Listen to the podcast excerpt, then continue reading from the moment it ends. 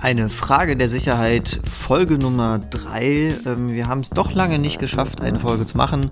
Heute gibt es eine hybride Folge. Und zwar haben wir einen Vortrag bei den NRW Units gehalten. Ähm, mit wir meine ich äh, heute nicht meinen Kollegen Tim, der sonst immer dabei ist, ähm, sondern ich und Rechtsanwalt und Fachanwalt für IT-Recht Stefan Sander. Thema des heutigen Tages war das BGH-Urteil vom 28.05.2020, wo sich der BGH mit dem Thema Cookies befasst hat.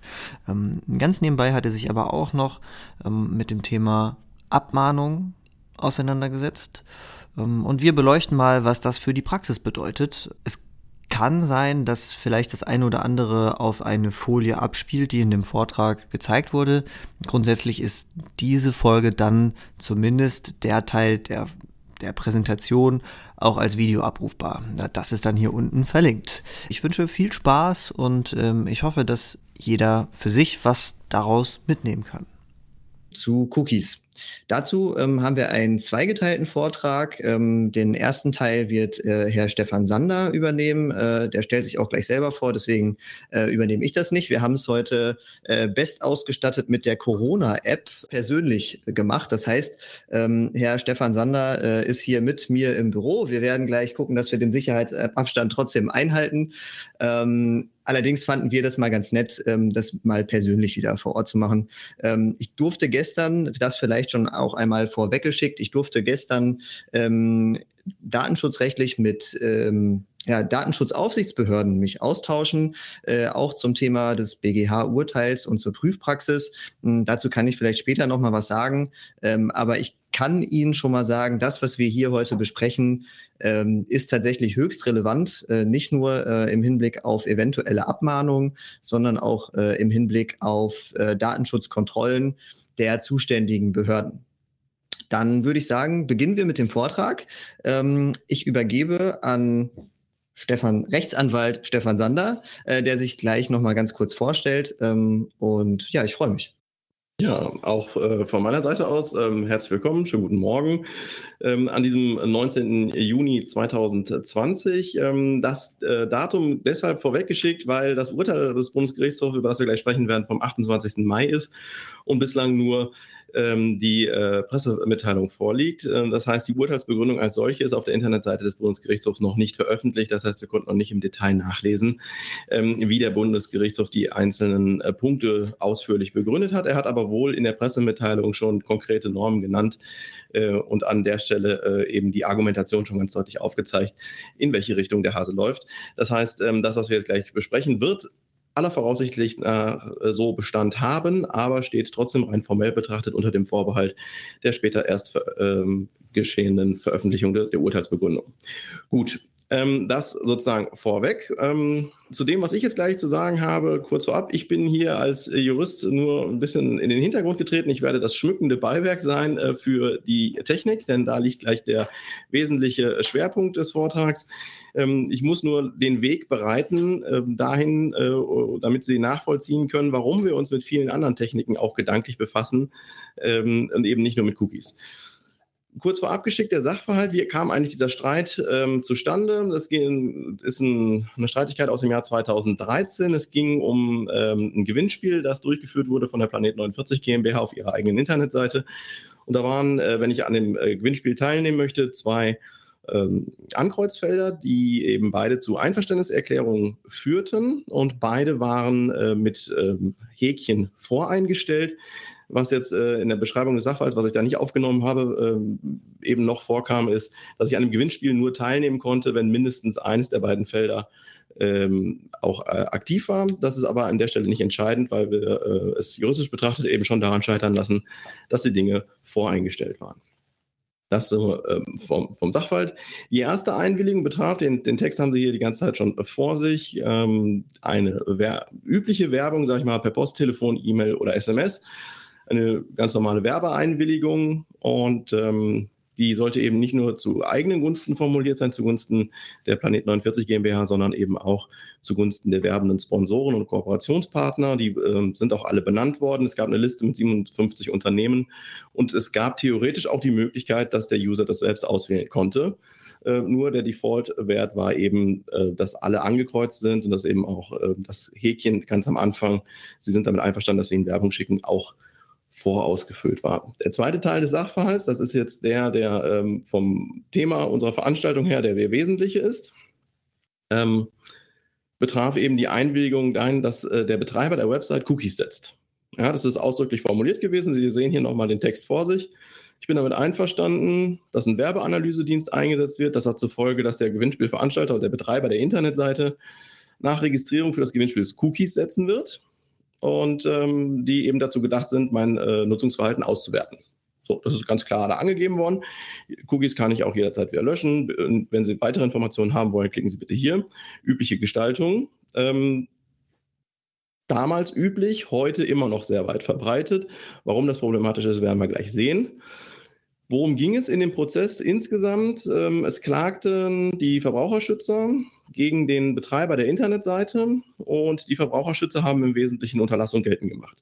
Das haben sie zunächst außergerichtlich geltend gemacht, haben also einen Brief geschrieben, wo drin steht, äh, ne, böse, böse, das ist der Vorwurf, den wir dir gegenüber heben, Darstellung des Sachverhaltes, rechtliche Würdigung und zu sagen, das solltest du bitte unterlassen, ja, also ganz klare Formulierung ähm, des äh, Anspruches und hinten dran im Übrigen äh, hätten wir gern noch Ersatz unserer Kosten, die äh, für die äh, ähm, Erstellung der Abmahnung angefallen sind.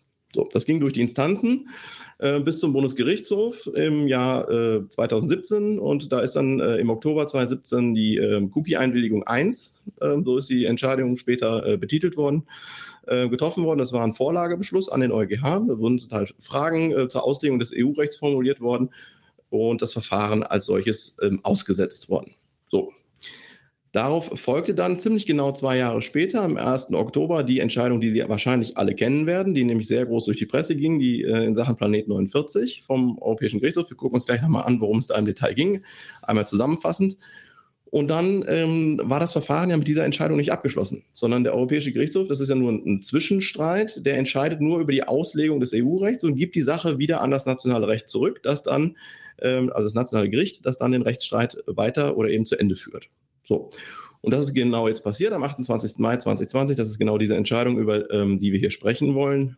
Da hat der Bundesgerichtshof dann ähm, das vom EuGH zurückgekommene äh, in Empfang genommen, äh, verwertet und eben dann in dem Einzelfall angewendet. Kurz zum, zum Rekapitulieren. Das, Im Wesentlichen sind drei Fragen vorgelegt worden. Ist es eine wirksame Einwilligung, wenn das Ankreuzfeld äh, voreingestellt ist? Hat der EuGH gesagt, nein.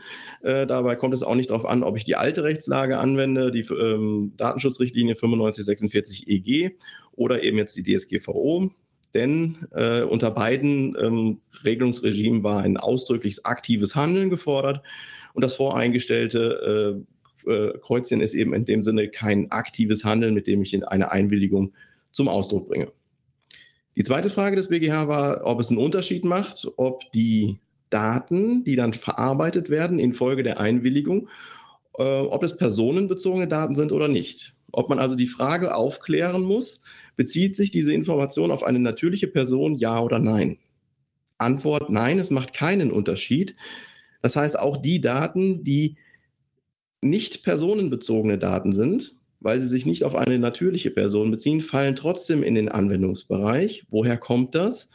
Na, das liegt daran, ähm, dass die E-Privacy-Richtlinie, um die es hier im, im konkreten Fall ging, ähm, zwar Daten mit Datenschutz betitelt ist, Datenschutz in der elektronischen Kommunikation, so heißt sie vom Titel her, aber vom Anwendungsbereich eben weit mehr umfasst als das bloße Datenschutzrecht. Datenschutz ist ja nur per Definition Schutz von personenbezogenen Daten, ergo Schutz von Daten, die sich auf natürliche Personen beziehen. Vorsicht, ähm, die E-Privacy-Richtlinie geht weiter, befasst sich insgesamt mit diesem Thema elektronische Kommunikation, ähm, regelt eben auch dieses weitergehende Thema, was mit nicht personenbezogenen Daten, also Klammer auf, Daten, die sich auf juristische Personen beziehen, Klammer zu, im Kontext der elektronischen Kommunikation. Und deshalb sind die Regelungen, die aus der Richtlinie kommen, dann eben auch insofern anzuwenden. Das ist der Punkt. Ähm, in, Im Hinblick auf äh, die Daten, die nicht personenbezogen sind, ist die Richtlinie an manchen Stellen etwas ähm, weniger konkret. Das heißt, im Hinblick auf den, äh, den Schutz personenbezogener Daten sind manche Regeln sehr strikt und sehr eindeutig formuliert. Ähm, und im, Übrig, äh, im Übrigen äh, ist es dann den Mitgliedstaaten überlassen, im Rahmen ihres Ermessensspielraums Regelungen zu treffen, ähm, die eben die anderen Daten betreffen. So, und wenn man sich zum Beispiel den Artikel 13 anguckt, da kommen wir gleich nochmal drauf zu sprechen, der ist bei uns in 7 UWG umgesetzt, Paragraph 7 UWG äh, geht es eben um die, die werbliche Ansprache. Und ähm, wenn Sie den mal später zur Hand nehmen, werden Sie sehen, auch diese Regelung erfassen sowohl ähm, die Daten von Endverbrauchern, natürlichen Personen, als auch anderer Teilnehmer oder Nutzer. Klammer auf, juristische Personen, Klammer zu. Äh, insofern war also dann folgerichtig die Antwort, ob es einen Unterschied macht, ob das personenbezogene Daten sind, ja oder nein. Antwort nein ist egal, die Richtlinie ist an der Stelle auf beides anzuwenden. Und dann die Frage, wir werden nachher den Wort auch nochmal sehen. Da steht in der Richtlinie, ähm, der Nutzer muss auf der Grundlage von klaren und umfassenden Informationen eben eine Einwilligung erteilen, damit äh, irgendwas zulässig ist. Und jetzt die Frage, ob zu diesen klaren und umfassenden Informationen, die, da, die dem äh, Nutzer zu erteilen sind, auch die Funktionsdauer der Cookies und die Frage, ob Dritte auf den Cookie-Zugriff erhalten, dazu zählen. Antwort ja. Äh, an dieser Stelle möchte ich schon mal einmal kurz das steht mir vielleicht nicht zu, aber gut. Kritik am EuGH üben. Ähm, er hat äh, etwas an dieser Stelle gemacht, ähm, was man als normaler Rechtsanwender eigentlich nicht äh, so ohne weiteres machen darf. Aber wenn man der EuGH ist, gut, dann wer soll das einem schon ankreiden? Ähm, die Entscheidung ist pragmatisch super. Ja, wir wissen jetzt in der Rechtsanwendung, was wir zu tun haben. Für die Frage, eine Einwilligung muss in informierter Weise sein. Das heißt, ich muss, bevor, der, äh, bevor die betroffene Person ihre Einwilligung erklärt, muss ich vorher Informationen erteilen, damit derjenige wirksam einwilligen kann. Das ist die spannende Frage, welche Informationen muss ich denn erteilen? Und jetzt sagt der EuGH, naja, Informationen, hm, es gibt doch eine Norm, da steht doch was zum Thema Informationspflichten und verweist auf den Artikel 13 DSGVO. Ja, wenn man sich aber den zeitliche Abfolge anguckt, ist das Ding eigentlich in dem Zeitpunkt noch gar nicht anwendbar. Weil wir normalerweise haben, wir, haben erst dieses Stadium, ich muss denjenigen informieren, dann entscheidet er sich, erteilt die Einwilligungserklärung, dann erst folgt die Erhebung der Daten auf Grundlage der Einwilligung. Und nachdem die Erhebung stattgefunden hat, dann erst äh, entsteht für mich als Verantwortlicher die Pflicht, nach Artikel 13 zu informieren. So, jetzt zieht der EuGH eben das ein Stück weit vor und sagt, naja, für den, wenn ich mir die Frage stelle, was muss ich am Anfang, worüber muss ich informieren, guck doch in den Artikel 13, da steht drin, worüber ich informieren muss. So, und da stehen auch die Empfänger drin. Also muss ich auch äh, sagen, sozusagen, wer auf den Cookie Zugriff erhält, ja, das sind doch die Empfänger an der Stelle. Das ist, äh, wie gesagt, ähm, dogmatisch, rechtstheoretisch ist das äh, Hanebüchen, aber pragmatisch ist das super. Jetzt wissen wir wenigstens in Zukunft, was wir zu tun haben. So, dann widmen wir jetzt mal unsere äh, Aufmerksamkeit dem, dem BGH-Urteil, das wie gesagt äh, bislang nur ähm, als Pressemitteilung äh, bekannt gemacht worden ist. Es geht um diese zwei verschiedene Punkte. Wir haben die, diese beiden angegriffenen äh, Einwilligungserklärungen und hin, hinsichtlich der ersten, da ging es um äh, Einwilligung in telefonische Werbung ist die Beklagte zur Unterlassung verpflichtet. So, wenn man sich jetzt die Normkette mal im Detail anguckt, ähm, da geht es vorne um das U-Klag, das ist das Unterlassungsklagengesetz. Ähm, da werden äh, gibt es in Paragraph 1 einen Unterlassungsanspruch und in Paragraph 3, der damit zitiert ist, sind die Anspruchsberechtigten ähm, aufgelistet, also diejenigen, die in der Lage sind, den Unterlassungsanspruch geltend machen zu dürfen. So, da sind die qualifizierten Einrichtungen, wie zum Beispiel Verbraucherschützer, mit dabei. Ja, da, das ist sozusagen die, die formelle Berechtigung, die Anspruchsgrundlage, aus der wir kommen. Ähm, und im 1 steht eben drin, ähm, wer äh, unwirksame allgemeine Geschäftsbedingungen verwendet, der kann auf Unterlassung in Anspruch genommen werden. So, dann kommen wir ähm, in das Recht der allgemeinen Geschäftsbedingungen, bei uns im bürgerlichen Gesetzbuch geregelt, ähm, in den Paragraphen äh, 305 bis 310 BGB. Und der 307 Absatz 1 Satz 1 ist die, die allgemeine Norm, die Generalklausel, ähm, eine Bedingung, die meinen Vertragspartner entgegen den Geboten von Treue und Glauben unangemessen benachteiligt. Und das ist der Punkt. Ähm, die ist eben ähm, nicht wirksam, wird nicht wirksam vereinbart, ist nicht Teil des ähm, Vertragsschlusses. So. Europarechtlicher Kontext, ähm, 7 Absatz 2 UWG, ich hatte es gerade schon angesprochen, da setzt eben ähm, die, die, die Zulässigkeit der werblichen Ansprache um. Und die Verknüpfung dazwischen ist die, dass sowohl nach der alten Rechtslage als auch nach der DSGVO findet sich in den Erwägungsgründen der Hinweis, dass wenn der Verantwortliche den Text für eine Einwilligungserklärung vorformuliert, Klammer auf, das ist gängige Praxis und überall üblich, aber müsste ja nicht sein. Rein theoretisch könnte ja auch die betroffene Person von sich aus eine Einwilligung formulieren und abgeben. Wenn ich aber ähm, den Text der Einwilligungserklärung äh, vorformuliere, dann sagt das Datenschutzrecht, äh, findet auf die Kontrolle dieses vorformulierten Textes ähm, das äh, AGB-Recht an, also das Verbraucherschutzrecht, ähm, das den Verbraucher vor missbräuchlichen Klauseln schützt. Und ist die Frage, welche Klauseln sind missbräuchlich, zum Beispiel die Klauseln, die intransparent sind oder die eben von wesentlichen Grundgedanken des äh, Gesetzes abweichen. Das ist, das ist die, die, der Kontext, warum wir an dieser Stelle überhaupt über das Unterlassungsklagengesetz und das äh, AGB-Recht reden, weil eben das Datenschutzrecht im Hinblick auf die Vorformulierung von Einwilligungserklärungen an der Stelle darauf verweist. So, ähm, wenn äh, im äh, in diesem Recht im Artikel 13 der Richtlinie 2002-58 EG, das ist genau dieses Thema Zulässigkeit der werblichen Ansprache auf europäischer Ebene, verwiesen wird, auf die äh, alte Richtlinie 9546 EG hinsichtlich der Einwilligungserklärung, der Frage, wann die Einwilligung wirksam ist, dann ist das nach der DSGVO zu, mittlerweile zu lesen als Verweis auf die Verordnung, die ja an ihre Stelle getreten ist. Das heißt, unsere maßgebliche Norm ist der Artikel 4 Nummer 11 DSGVO, der die Einwilligung definiert, den Sie wahrscheinlich auch alle auswendig unterbitten können.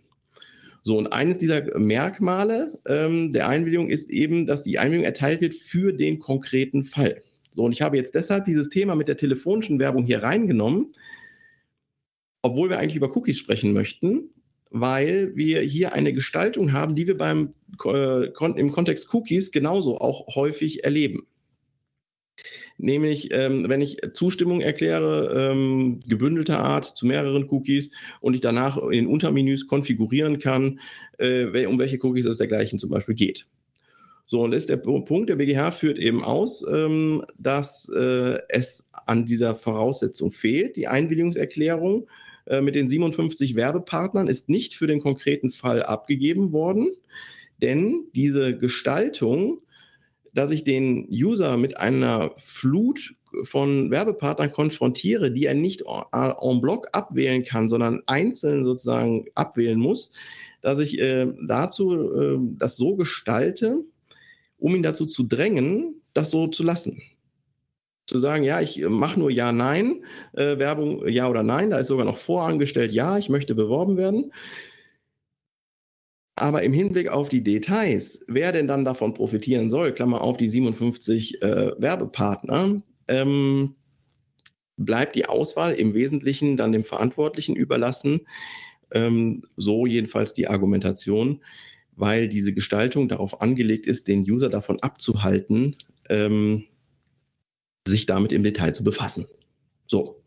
Und dann die, wie ich meine, schlüssige Argumentation zu sagen, wenn ich das so aufbaue und so gestalte und nicht per Default alles abgewählt und ich kann selektiert Leute äh, freischalten, dann ähm, und ich dann damit in Kauf nehme oder das bewusst darauf anlege, dass der User einfach weiterklickt, dann sagt der Bundesgerichtshof, weiß der Verbraucher mangels Kenntnis vom Inhalt dieser Liste und ohne Ausübung des Wahlrechts nicht, ähm, um welche Produkt, genauen Produkte und Dienstleistungen welcher Unternehmen es geht, also für welchen konkreten Fall die Einwilligung eigentlich gedacht ist.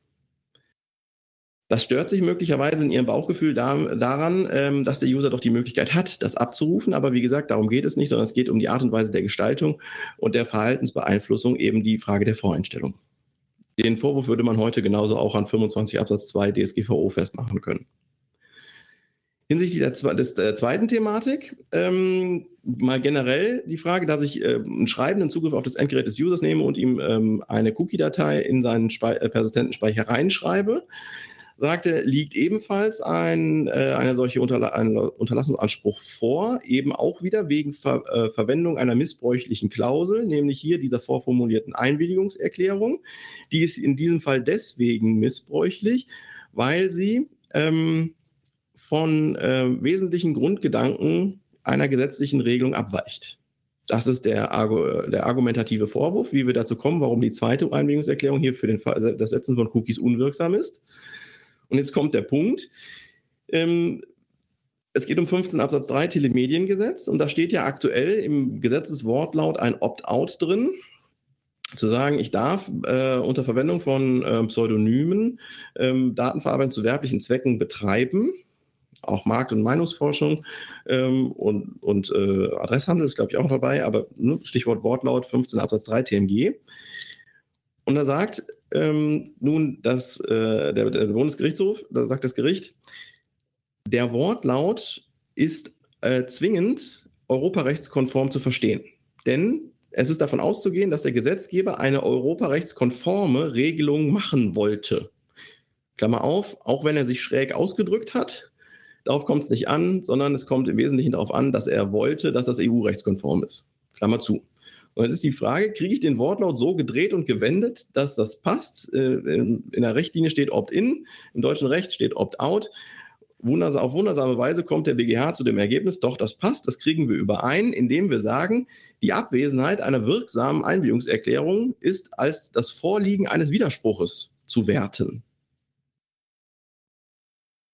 Ähm, wenn Sie mich fragen, ist das nur eine halbgare Umgehungslösung, die akuten Probleme äh, beantwortet hat. Äh, das ist aber nicht sozusagen der Dauerzustand. Denn der Punkt ist, in der Begründung stellt der BGH auch darauf ab, dass der Anwendungsbereich von 15.3 Telemediengesetz eröffnet ist und er deswegen zur Auslegung der Norm kommt und er in dem Rahmen sozusagen den 5 Absatz 3 der E-Privacy-Richtlinie zur Anwendung bringt.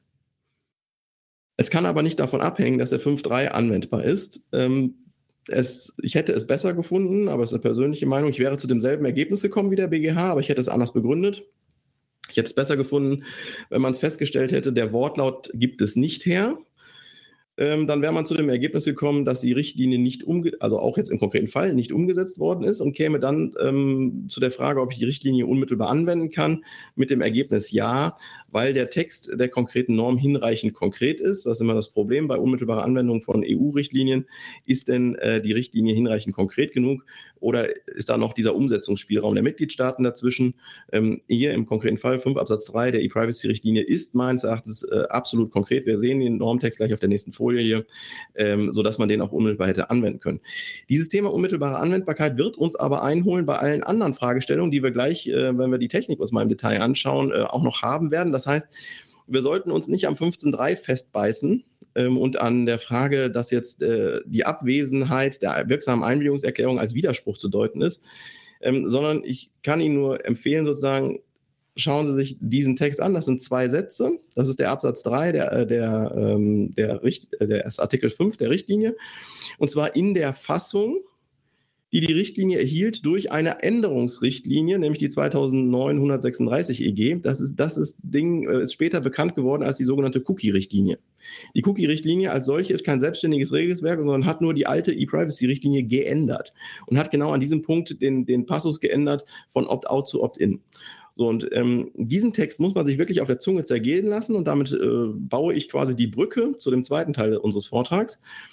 Die Mitgliedstaaten stellen sicher, und das ist jetzt der Punkt, dass einerseits die Speicherung von Informationen oder andererseits, zweiter Punkt, der Zugriff auf Informationen, die bereits im Endgerät des Teilnehmers oder Nutzers vorhanden sind, nur gestattet ist, wenn der betreffende Teilnehmer eingewilligt hat. Das heißt, da steht nichts von Cookies. Im Gesetz steht drin, dass jeder schreibende und lesende Zugriff auf das Endgerät des Teilnehmers oder Nutzers der Einwilligung bedarf. Das ist mal die erste Regel, Satz 1. Satz 2 sagt dann, dieses, diese Anforderung, also die Anforderung des Einwilligungserfordernisses steht einer technischen Speicherung oder dem Zugang, also sprich dem schreibenden oder lesenden Zugriff nicht entgegen, wenn der alleinige Zweck, Achtung, der alleinige Zweck die Durchführung der Übertragung einer Nachricht über eben ein Kommunikationsnetz ist, wenn es um Nachrichtenübertragung geht, oder wenn dies unbedingt erforderlich ist, also der lesende oder schreibende Zugriff, damit der Anbieter eines Dienstes, ähm, den der User ausdrücklich gewünscht hat, den Dienst überhaupt zur Verfügung stellen kann, also den Dienst betreiben kann. Wenn es äh, um den Betrieb einer Internetseite geht, äh, und ein User surft auf diese Internetseite, dann hat der User diesen Dienst ausdrücklich gewünscht, indem er die Seite aufruft. So, und all das, was ähm, im Sinne dieses Wortlautes hier unbedingt erforderlich ist, damit die Internetseite dargestellt werden kann, ähm, das äh, ist von dem Einwilligungserfordernis befreit.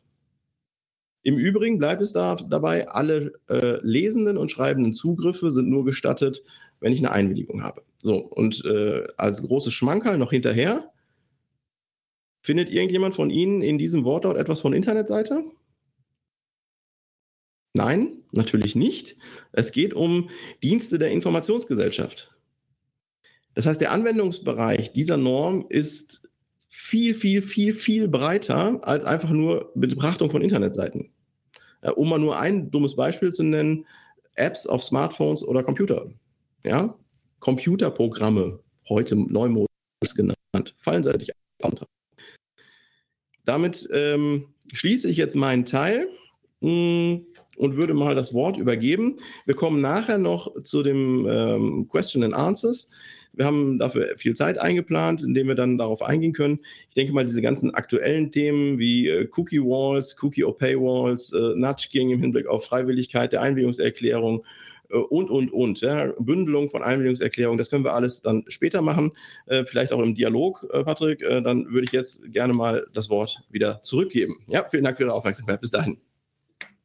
Gut, also wie gesagt, die ähm, Fragen machen wir gleich. Ähm, ich würde jetzt ganz gerne ein bisschen praktischer werden. Was bedeutet das, was wir jetzt gerade theoretisch und äh, rechtlich theoretisch ähm, einmal beleuchtet haben? Was bedeutet das für die Praxis? Äh, Im Übrigen äh, kann ich schon mal ähm, äh, hinschicken, äh, ähm, Stefan Sander hatte gerade gesagt, ähm, er weiß nicht, ob ihm die Kritik am EuGH zusteht. Die DSK, so viel kann ich sagen, also die Datenschutzkonferenz, die Konferenz der Datenschutzaufsichtsbehörden sieht das ähnlich. Ja?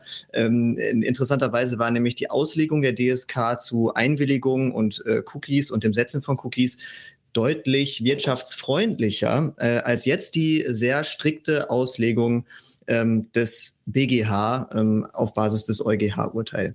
Ähm, und äh, noch eine Information, die ich aber auch gestern, das ist jetzt Hörensagen, äh, bekommen habe, äh, in dem Urteil selber soll wohl nicht so viel Ergründliches mehr drinstehen als in der Pressemitteilung als solches auch. Aber dazu kann ich nichts sagen. Das ist, wie gesagt, Hörensagen, das habe ich von woanders einfach so aufgefangen. Ja, ähm, ja was wir gerade angesprochen haben, ist eben das Schreiben und Lesen von Informationen. Äh, das heißt, wir haben einmal Cookies, die gesetzt werden, oder aber eben Informationen des Browsers, die ausgelesen werden. So, was bedeutet das? Also was macht man da ähm, streng genommen? Ähm, Sie lesen bestimmte Informationen aus dem Browser äh, aus? Was sind das für Informationen? Zum Beispiel, welche Schriftart haben Sie installiert? Auf welchem Betriebssystem sind Sie unterwegs? Wo befinden Sie sich gerade? Welche Version des Browsers benutzen Sie gerade? Und, und, und. Ich kann Ihnen dazu gleich mal was zeigen. Habe ich auch mitgebracht. Ähm, was viele nicht wissen, selbst wenn man selber keine Fingerprinting-Software benutzt oder selber gar keine Cookie setzen will, dann kommt es ganz häufig zu dem Fall, dass trotzdem Cookies gesetzt werden durch die sogenannten Drittanbieter, also Einbindungen. Und warum sind Einbindungen äh, so schwierig? Hier wäre jetzt ein äh, Video gekommen, aber ich kann Ihnen das auch so erklären. Das ist hier die Einwilligung äh, von Spiegel Online. Also wenn Sie jetzt gerade nichts gespeichert haben, ähm, dann ähm, würde das bei Ihnen jetzt genauso aussehen. So, Sie sehen hoffentlich meine Maus. Ich ähm, gehe aber auch einfach mal hier kurz mal auf, den, auf das Stiftwerkzeug und ich sage Ihnen, worauf Sie achten müssen. Und zwar diesen Bereich hier.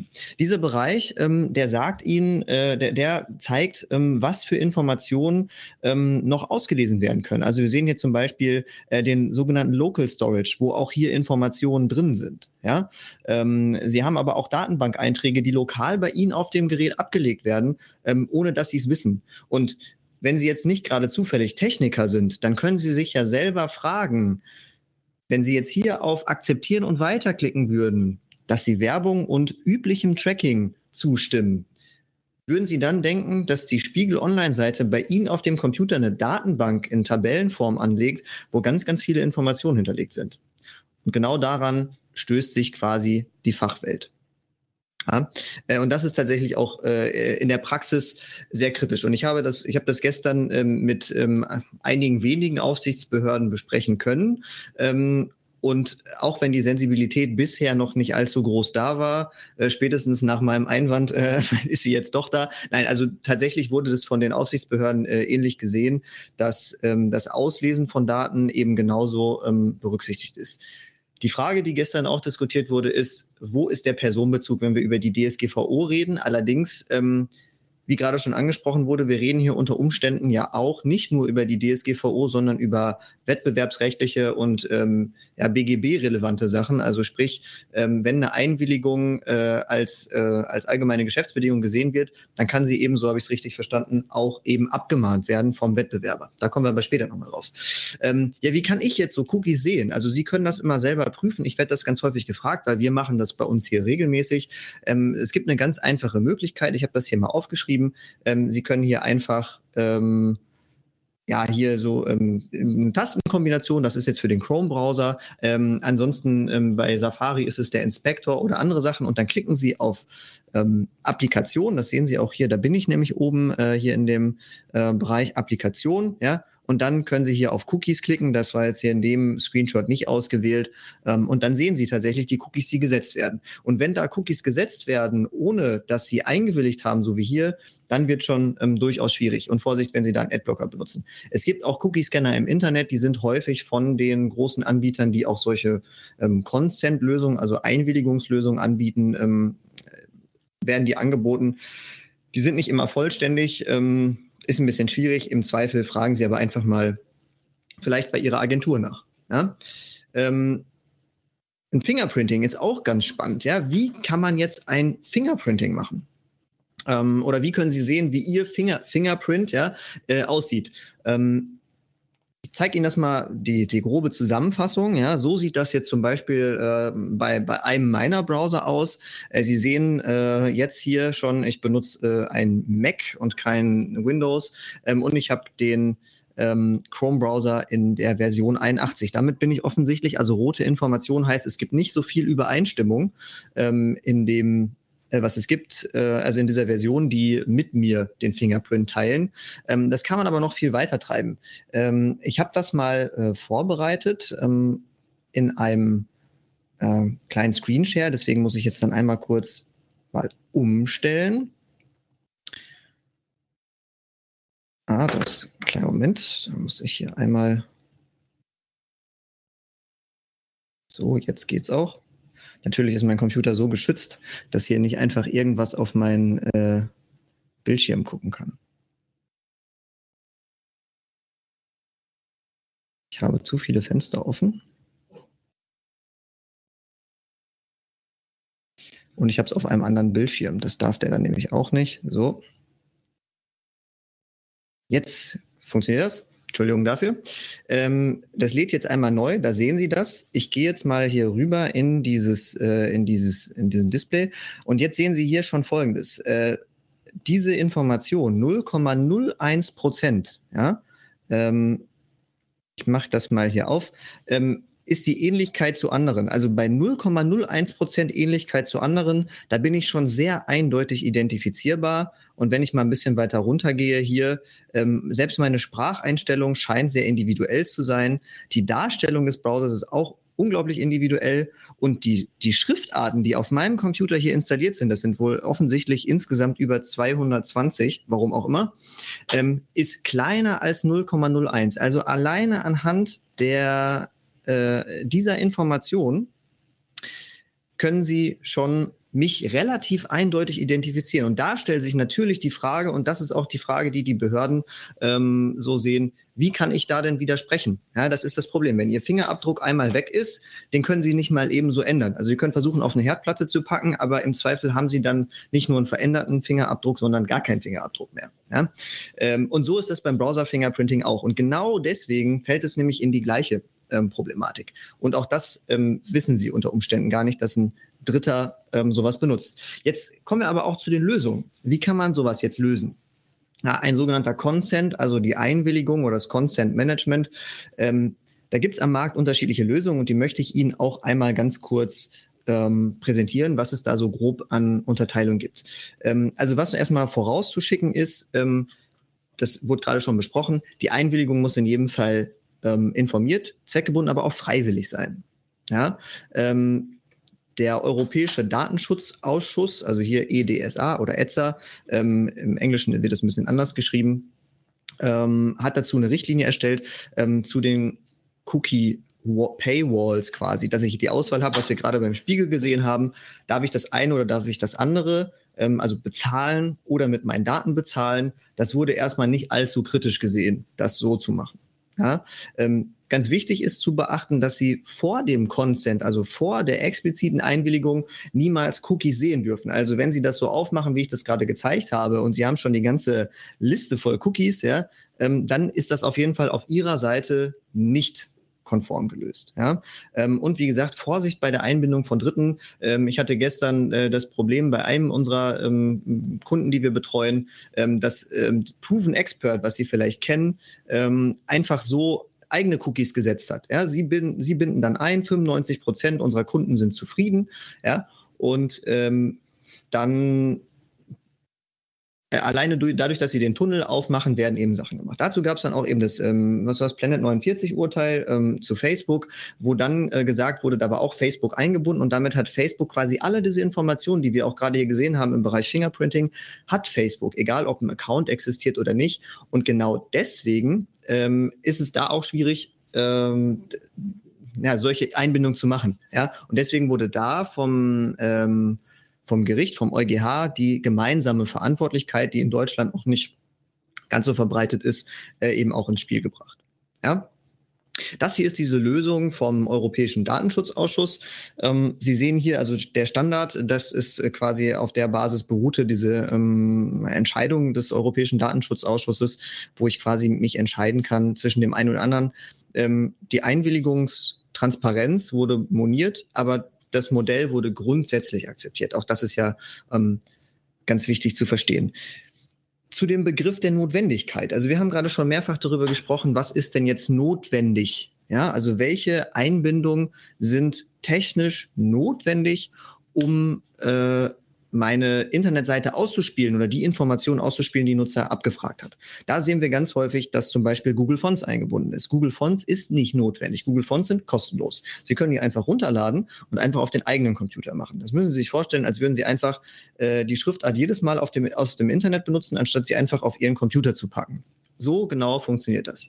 Dann JavaScript ist ganz häufig auch durch Entwickler wird das einfach eingebunden ähm, oder jQuery ist auch sowas. Ähm, und die gerade schon angesprochenen, wie bei Proven Expert, da weiß ich, dass es so ist. Ähm, aber es gibt natürlich auch ähm, andere große Anbieter, um jetzt nicht nur einen rauszuziehen, die das exakt gleich machen. Ja?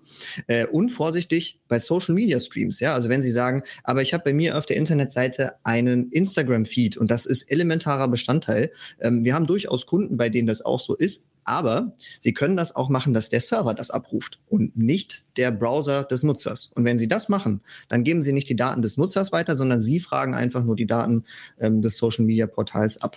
Ja, also diese Möglichkeiten gibt's. Wenn Sie sowas haben, immer auf die Agentur, die Ihre Webseite umgesetzt hat, zugehen oder aber eben selber gucken, ähm, dass das dann lokal eingebunden wird für die Zukunft. Es gibt gute Gründe, das weiß ich selber, bestimmte Sachen extern einzubinden. Der Grundgedanke dahinter ist durchaus, dass bestimmte Sachen ähm, einfach schneller ausgeliefert werden. Ähm, das ist hier nicht. Im Übrigen eine Sache noch mal kurz, die habe ich glaube ich hier nicht aufgeführt. Content Delivery Networks ähm, und ähm, DDoS-Schutz ähm, wird als technisch anerkannt oder notwendig ähm, anerkannt, auch von den äh, Aufsichtsbehörden, wenn die äh, datenschutzrechtlichen Voraussetzungen gegeben sind. Ja, das ist dann immer so eine schwierige Frage. Das Thema ist hier ähm, Auftragsverarbeitung. Ja, wie sehe ich jetzt hier Einbindung? Einer meiner liebsten Kandidaten, äh, wo ich an ähm, einer Beschwerde beteiligt bin, ähm, ist hier ein großes Apothekenportal. Da können Sie was bestellen.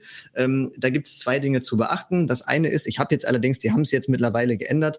Ich habe hier einmal zugestimmt und Sie sehen links in der Liste, ich äh, markiere das auch gerne nochmal, Sie sehen links in der Liste die Einbindung. Das können Sie auch mit jedem Browser. Hier ist es mal mit ähm, eine sehr schöne Linie. Hier ist es jetzt mit ähm, Firefox gemacht. Sie sehen hier eine ganze Litanei von Einbindung. Ja, ähm, ich muss mir das hier auch gerade noch mal größer machen. Sie können sich das aber auch selber angucken.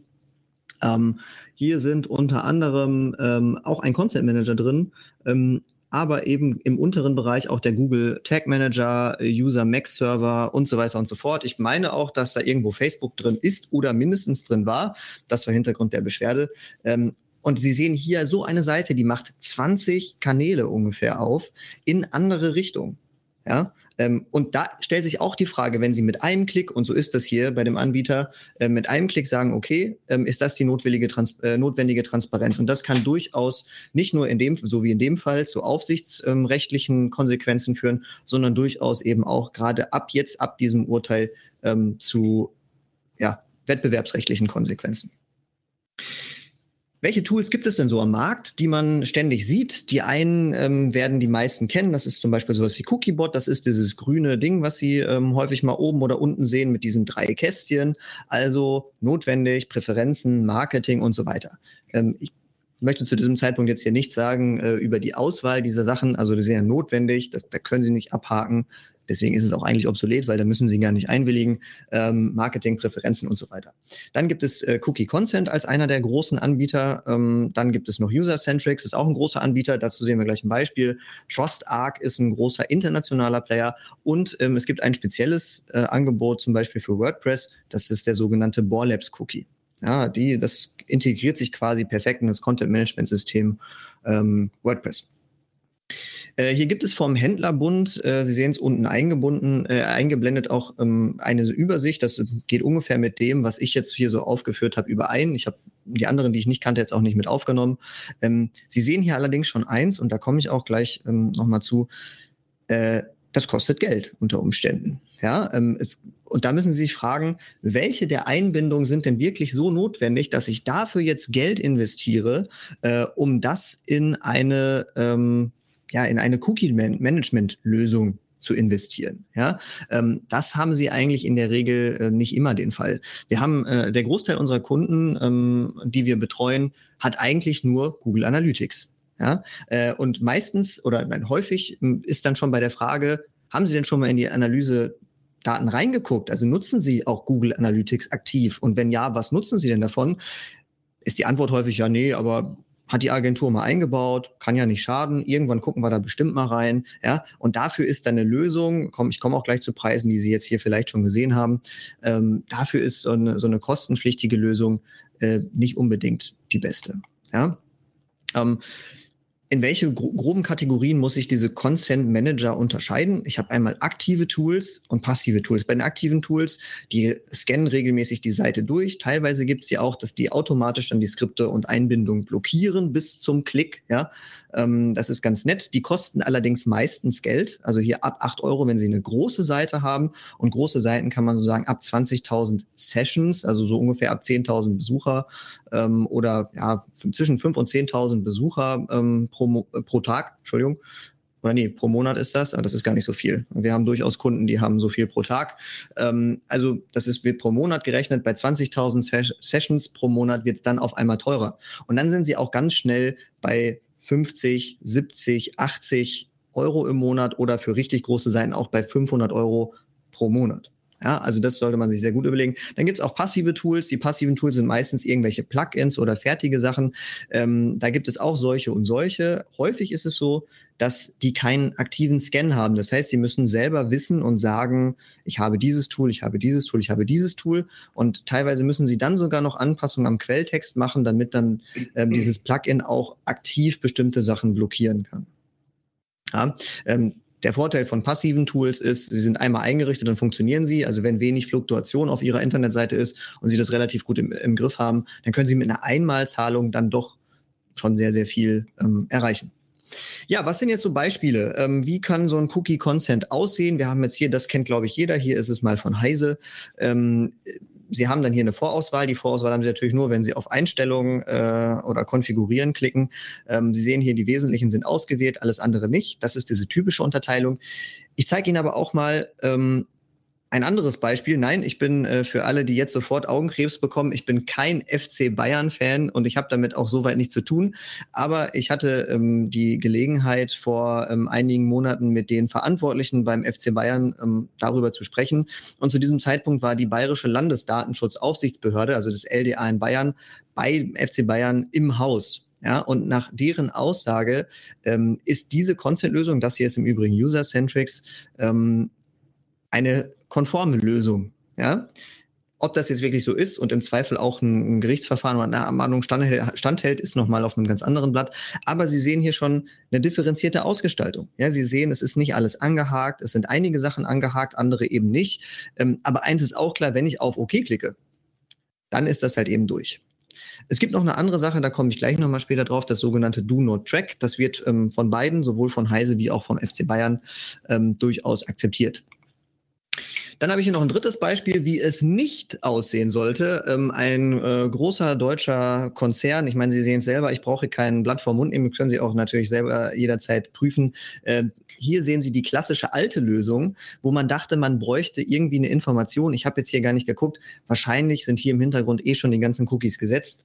Das wäre tatsächlich in Zukunft potenziell abmahnbar ähm, und das würden die Behörden durchaus anders sehen. Und wenn ich jetzt mal so an den äh, Jahresumsatz, ach nee, das braucht man bei dem Unternehmen jetzt doch nicht mehr betrachten, ähm, für die Strafe, aber durchaus, ähm, ja, so sollte es nicht mehr aussehen. Das sind die alten Sachen, wenn Sie sowas sehen. In der Regel ist das nicht mehr konform. Das ist eher eine Information, ähm, eher auch eine Pauschalinformation ähm, und so weiter und so fort. Eine Zustimmung durch Weiternutzung, also Besuchen der nächsten Seite oder weiter scrollen, ähm, ist im Übrigen dann auch nicht mehr konform. Hier nochmal das, der Klassiker, ja, ähm, hier, hier am Beispiel der Lufthansa, ja, Statistik, Komfort, Personalisierung.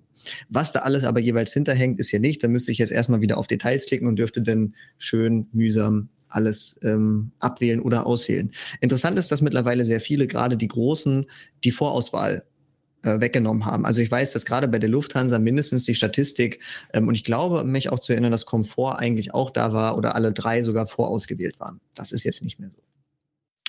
Ja, was sind Entscheidungskriterien, damit Sie ein ähm, Consent-Tool sich auch richtig aussuchen können oder was sollten Kriterien sein? Ähm, Sie sollten prüfen, ist das auch wirksam? Kann ich damit Cookies überhaupt blockieren? Also funktioniert das Tool auch? Ähm, und was ist mit solchen Einbindungen wie Facebook, Social Media oder auch hier das gerade, was ich gesagt habe, Google Fonts oder sowas? Ja, also mit einer Einwilligung kriegen Sie theoretisch alles hin, aber technisch ist es nicht notwendig.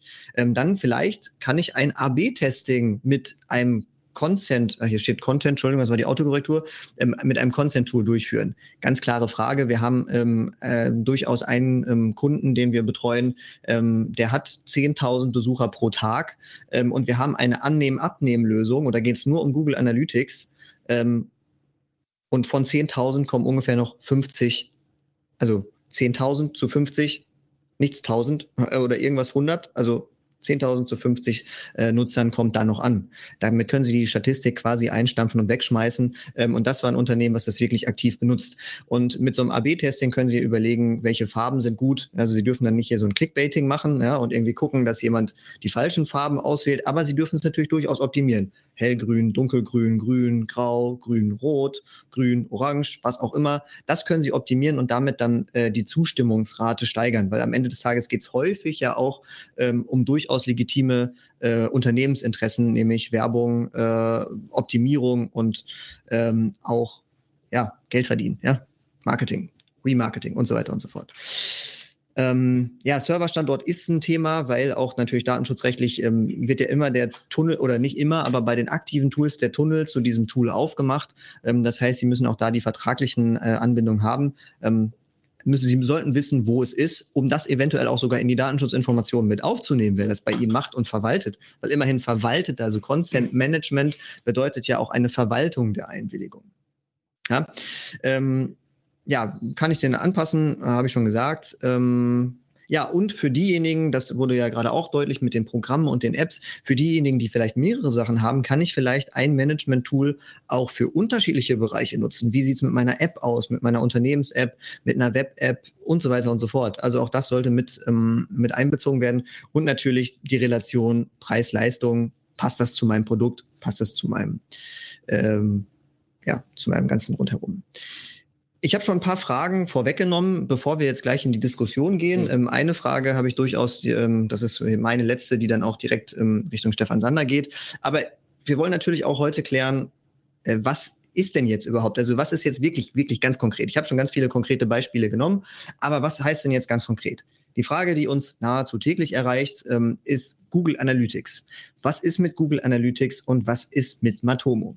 Ähm, Google Analytics, die DSK hat dazu in einem Papier klar gesagt, ähm, dass ähm, nach deren Auffassung, das war allerdings vor dem BGH-Urteil, die statistische Erfassung durchaus legitim ist und als berechtigtes Interesse gesehen werden kann aber mit der Einschränkung, dass man bei, gerade bei Google Analytics gucken muss.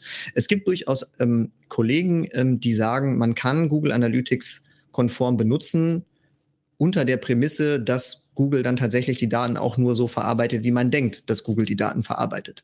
Ähm, es gibt mehrere Aufsichtsbehörden und wir befinden uns ja hier, wir sind NRW-Units, ja, ähm, wir befinden uns hier in NRW und die LDI in NRW, also die zuständige Aufsichtsbehörde, hat sich hier relativ deutlich positioniert und hat gesagt, ähm, dass sie persönlich Google Analytics nicht für konform hält, wenn es denn auf einem berechtigten Interesse beruht, also quasi einfach eingesetzt wird, ohne den Benutzer um Erlaubnis zu fragen. Ob das wiederum einem, äh, einer, einem, einem Verfahren standhält, stelle ich einfach mal dahin. Ja? Ähm, was aber äh, Fakt ist, ist, dass Google Analytics viele Sachen einfach macht. Ja, also es wird einfach gemacht. Es werden Nutzerprofile angelegt oder Facebook Tracking Pixel und so weiter und so fort. Es werden Sachen an einen Dritten, hier in dem Fall an einen Dritten in die USA weitergegeben, weil es nicht ausgeschlossen ist. Ähm, und das ist eben einwilligungsbedürftig in der Regel. Ähm, bei Matomo ist es so, sie, es ist Open Source. Es ist grundsätzlich erstmal kostenlos und Sie können sich das selber installieren, wenn Sie möchten. Oder Sie haben Dienstleister oder einige große ähm, Provider hier in Deutschland bieten das durchaus auch an. Ähm, Sie haben selber die Daten und Sie können selber einstellen, was passiert mit den Daten. Ich habe gestern in der Diskussion die Kritik gehört, dass bei Matomo die Daten unter Umständen nicht anonymisiert oder ausreichend pseudonymisiert werden. Allerdings können Sie sich auch in anderen Bereichen in Webseiten gar nicht dagegen wehren, dass die Daten nicht anonym zu Ihnen kommen. IP-Adressen landen sowieso auf dem Server, weil sonst wird das Ausliefern der Seite nicht funktionieren. Die sind zwar nicht erforderlich für Statistiken, aber ähm, unsere Tests mit Matomo zeigen durchaus, dass in den Auswertungen die, die IP-Adressen auch gar nicht mehr vorhanden sind. Das heißt, Sie haben bei Matomo den großen Vorteil, ähm, dass Sie eine eigene, eine eigene Instanz haben und die Daten quasi durchgehend bei Ihnen oder Ihrem Auftragsverarbeiter bleiben und nicht zweckentfremdet werden für eine Nutzerprofilgenerierung. Und damit ist Matomo, ehemals Piwik, ähm, potenziell eher als berechtigtes Interesse zu sehen und dadurch nicht in der Pflicht eine Einwilligung zu setzen. Oh, ich, ich merke hier, es wird Kollege äh, Stefan Sander wird unruhig. Äh, er wird dazu sicherlich gleich noch mal was sagen. Ähm, und Sie müssen sich, und das kann ich wirklich nur jedem empfehlen, fragen Sie sich selber, muss ich wirklich den ganzen Aufwand treiben, wenn ich eh nie in die Statistiken guck, gucke? Oder reicht dann nicht die normale Serverstatistik, die ich von meinem Provider bekomme? Das möchte ich Ihnen einfach auch mitgeben, da einfach mal drüber nachzudenken, weil wir das in der Praxis häufig merken, dass darüber nicht, ähm, ja, nicht tief genug nachgedacht wird, ja, was da wirklich ist. Ja, äh, jetzt habe ich es hier ähm, also notwendig, ähm, also wir hatten ja gerade darüber gesprochen, wir, wir sind hier im, in der Diskrepanz zwischen DSGVO und der E-Privacy-Richtlinie und Verordnung. Was, ja, der, der, du darfst, bitte. Ich schaue also, schau schon ein bisschen mit den Hufen, um genau da reinzugrätschen. Ähm, denn der Punkt ist der, ähm, wir kommen an dieser Stelle ähm, an den Punkt, dass äh, wir leider feststellen müssen, äh, dass die DSK den Unterschied im Wortlaut an der Stelle noch nicht genau verinnerlicht oder herausgearbeitet hat oder dass zumindest das in den Papieren, die veröffentlicht wurden, so noch nicht ganz klar rauskommt. Ähm, der Punkt ist der, und äh, daran kann man im Prinzip schon anhand des Gesetzes deine Frage beantworten, ähm, ob ich jetzt noch äh, Datenverarbeitung zum, zum Zwecke der äh, ähm, Verkehrsüberwachung, Reichweitenmessung ähm, und der Marktanalyse sozusagen machen darf. Der Punkt ist einfach der, Grundsätzlich spielen wir nach der DSGVO. Das ist der Ausgangspunkt. Artikel 6 regelt die Zulässigkeit und wenn man sich mal anschaut, die ähm, einzelnen Buchstaben A bis F, dann regelt Artikel 6 die Zulässigkeit der Verarbeitung personenbezogener Daten in Abhängigkeit vom Zweck der Verarbeitung. Ganz wichtige Erkenntnis an dieser Stelle. Je nachdem, welchen Zweck ich mit der Verarbeitung verfolge, habe ich die eine oder die andere Rechtsgrundlage, wenn es da erforderlich ist zur Durchführung eines Vertragsverhältnisses oder zur Wahrnehmung berechtigter Interessen, dann äh, habe ich die unterschiedlichen Zwecke. Mit der Einwilligung, die hat ein bisschen eine Sonderstellung, bin ich relativ frei, weil ich äh, da flexibel reagieren kann. Aber nichtsdestotrotz bleibt es dabei, dass äh, die Betrachtung innerhalb von Artikel 6 eine Verarbeitung nach dem Zweck ist. Das ist der Punkt. Ähm, der Artikel 5 der E-Privacy-Richtlinie hat einen anderen Anwendungsbereich und die beiden schneiden, überschneiden sich, überlagern sich. Die verdrängen sich an der Stelle nicht, denn der 5 ähm, ist sachlich nur anwendbar für den lesenden und den schreibenden Zugriff auf das Endgerät des Users. Zu welchem Zweck ich das mache, ist völlig irrelevant. Das steht da nicht. Das ist auch nicht davon abhängig. Das heißt, es kann sich schneiden im Sinne von, ähm, ich habe eine Datenverarbeitung, die zur Wahrnehmung eines berechtigten Interesses durchgeführt wird. Wenn ich die nur lokal mache, mit Daten, die ich sowieso schon habe, von mir aus auch zur Reichweitenmessung, bin ich äh, im 6.1f zur Wahrnehmung eines berechtigten Interesses. Ist die Frage sozusagen, überwiegt das oder überwiegen die schutzwürdigen Belange der betroffenen Person? Da kann man dann diskutieren, aber ich bin systematisch im 6.1f und wenn ich innerhalb dieser Verarbeitungstätigkeit einen einzelnen Verarbeitungsschritt habe, der besteht aus einem lesenden oder schreibenden Zugriff, dann grätscht mir da der 5 Absatz 3 der E-Privacy-Richtlinie rein und sagt, halt, stopp, dieser ein, diese Art der Verarbeitung, der Schritt, der geht nur mit einer Einwilligung. Das heißt, das ist die Antwort auf deine Frage, ähm, ob ich das mit Matomo oder mit anderen Tools machen kann. Ähm, korrigiere mich, wenn ich da falsch liege, aber ich habe Matomo bislang so wahrgenommen, ähm, dass die, seitdem die die Art der Implementierung geändert haben, dass ich das lokal auf dem eigenen Server betreibe und ich ohne Cookies auskomme. Und das eigentlich der spannende Punkt war, dass ich nämlich an der Stelle einen schreibenden Zugriff auf das Endgerät des Users habe. Und dass Matomo jetzt mittlerweile nur noch lokal auf dem Webserver arbeitet mit den Daten, die auf dem Webserver sowieso vorhanden sind. Ist das richtig? Es geht beides. Es geht beides. Also es, geht, es geht quasi alles. Also Matomo ist ein sehr, sehr mächtiges Tool ja. und es ist auch da, wie bei vielen anderen eine Sache der Einstellung. So, das heißt aber, wenn ich die Einstellung so treffe, dass das Tool nur mit den Daten auf dem Webserver arbeitet, die sowieso auf dem Webserver vorhanden sind, habe ich mit 5 Absatz 3 der E-Privacy-Richtlinie nichts an den Hacken. Sondern dann bin ich nur im Artikel 6 DSGVO und da habe ich die freie Auswahl. So, und dann ist halt die Frage äh, mit der Interessenabwägung, was überwiegt. Gut, das kann man so oder so sehen. Das, haben die, das hat die DSK ja zum Glück relativ deutlich gesagt. Also die haben gesagt, das wäre okay, wenn es nicht eben gerade zur Nutzerprofilgenerierung ist. Also das eigentliche Tracken so habe ich es auch gestern verstanden, ist durchaus. Äh, genau. Wobei ähm, das ja nicht äh, ein, das wäre schon ein bisschen fast zweckentfremde Verwendung, weil ich mit dem Tool ja eigentlich nicht den einzelnen User porträtieren möchte. Ich will ja nicht ein Bild von einem User malen, sondern das Tool nutze ich ja eigentlich, um die, um die, den Benutzungsumfang meiner Seite zu messen ähm, und vielleicht äh, Verläufe anzugucken, welche Klickpfade sind besonders häufig, also wo lohnt es sich vielleicht Werbung äh, einzuschalten ähm, oder wo muss ich Farben ändern, um halt eine höhere ähm, Erfolgsrate äh, zu generieren. Aber ähm, das ist sozusagen die Antwort auf die Frage. Ich, ich habe dich jetzt ein bisschen in deinem Vortrag unterbrochen. Nee, alles gut, es sind nur noch Fragen. Also so, äh, ich würde auch jetzt von der Zeit jetzt gleich ein bisschen in den Fragenteil ja. übergehen. Ja. Ähm, ich würde vorschlagen, dass wir, bevor wir auf die Fragen der User eingehen, die sicherlich äh, sehr individuell sind, vielleicht mal so ein paar Punkte vorab besprechen. Weil damit ja. können wir nämlich äh, möglicherweise schon den, den Großteil des Interesses abfischen, und, also, dass sich die individuellen Fragen nicht stellen.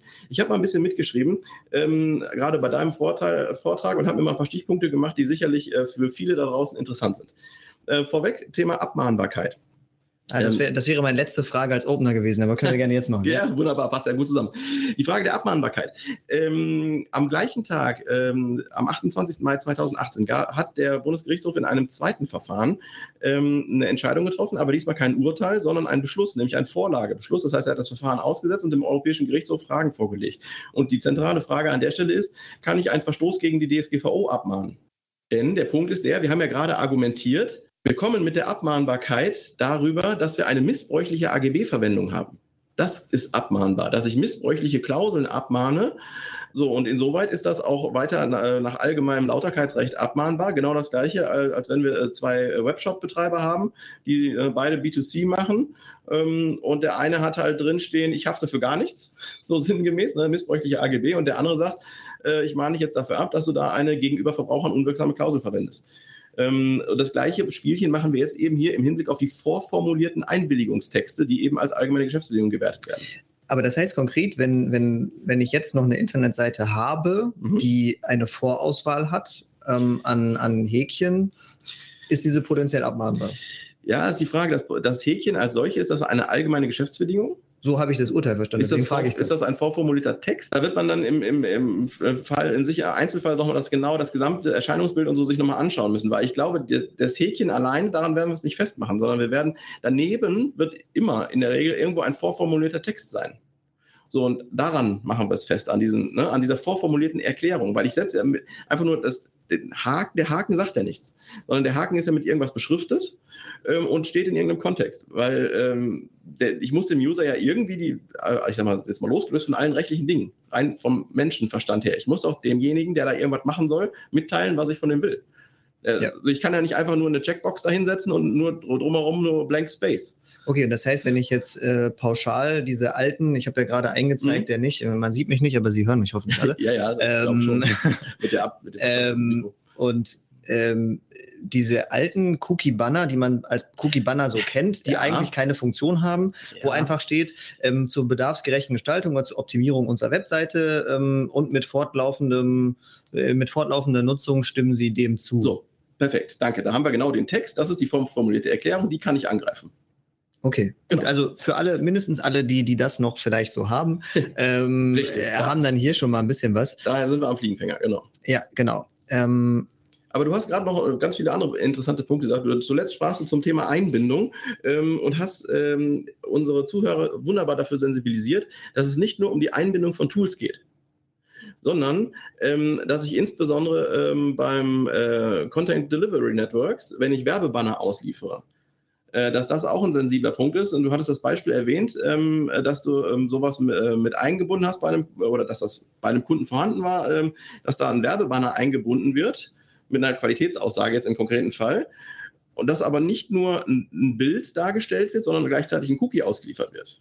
So, wunderbar. Da äh, bin ich genauso für verantwortlich. Das läuft nach denselben Regeln.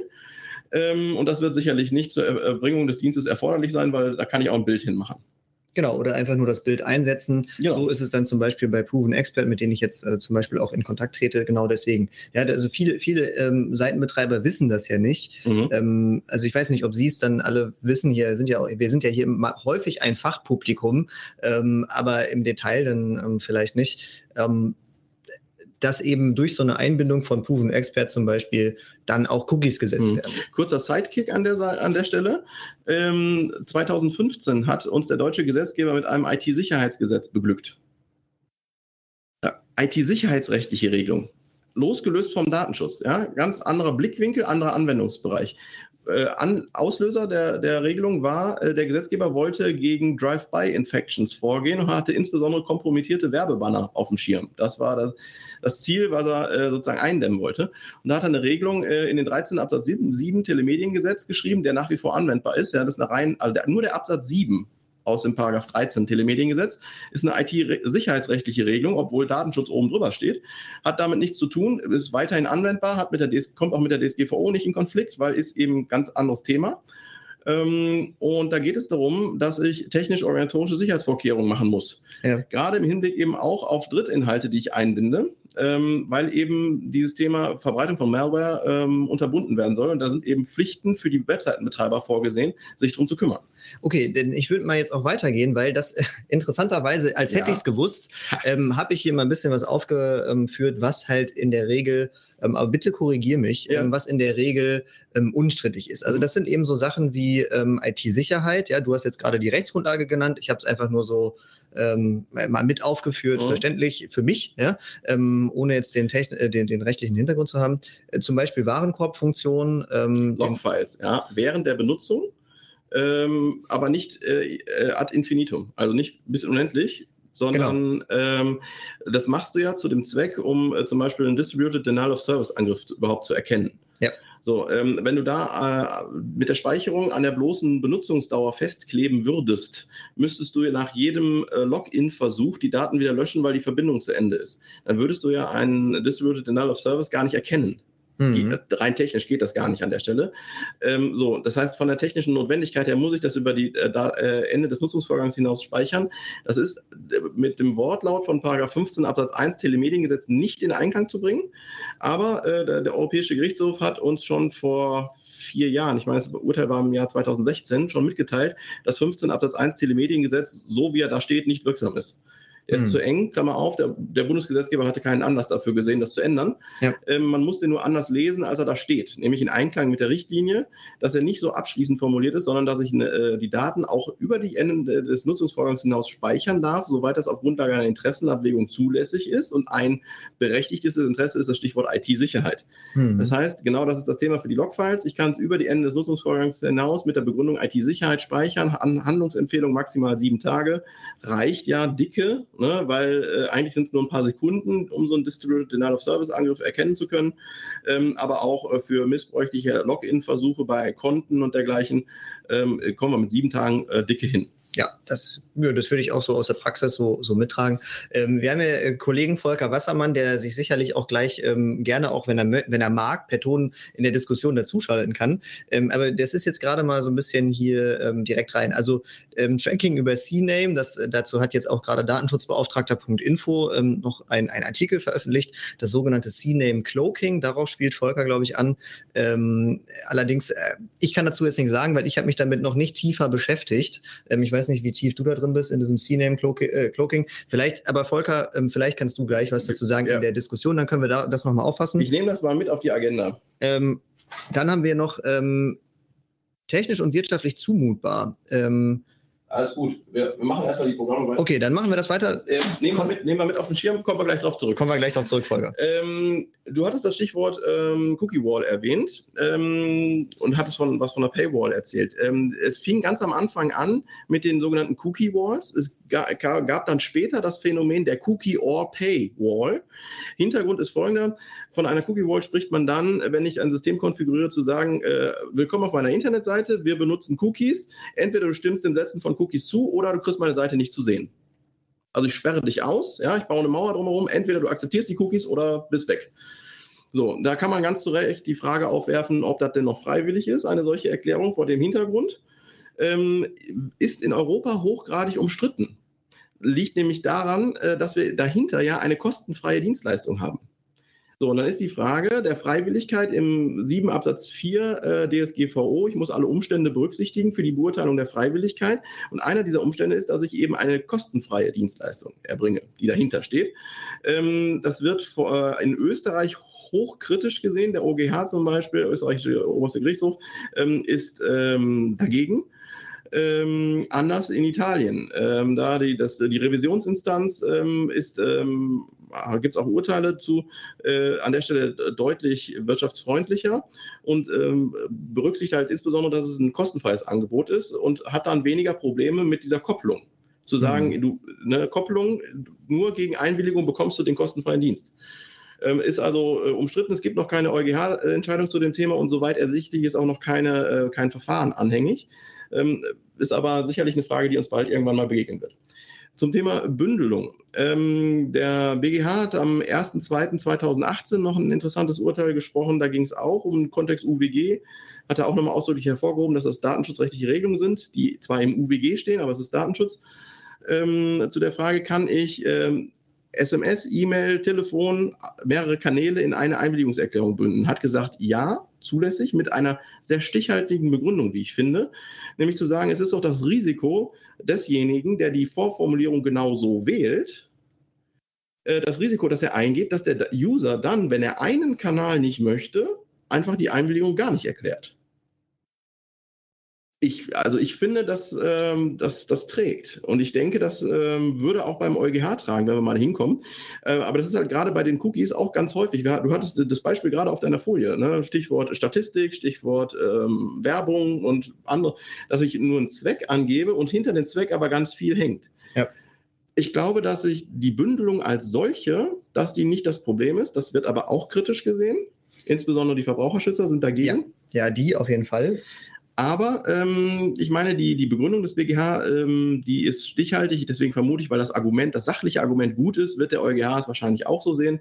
Ähm, der Punkt ist nur, der dann dahinter hängt, eine Einwilligung für den konkreten Fall. Weiß ich denn, wer dahinter hängt?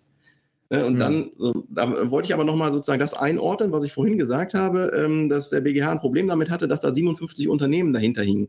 Ja, das hatte er nur insofern, als dass das hier unter dem Stichwort Verhaltenssteuerung betrachtet worden ist. Zu sagen, ähm, durch die Auswahl, Vorauswahl und Gestaltung des Systems, ich konnte nicht alle sozusagen komplett abwählen, sondern ich musste alle einzeln abwählen, ja. habe ich darüber eine Verhaltenssteuerung, weil das dem User lästig ist.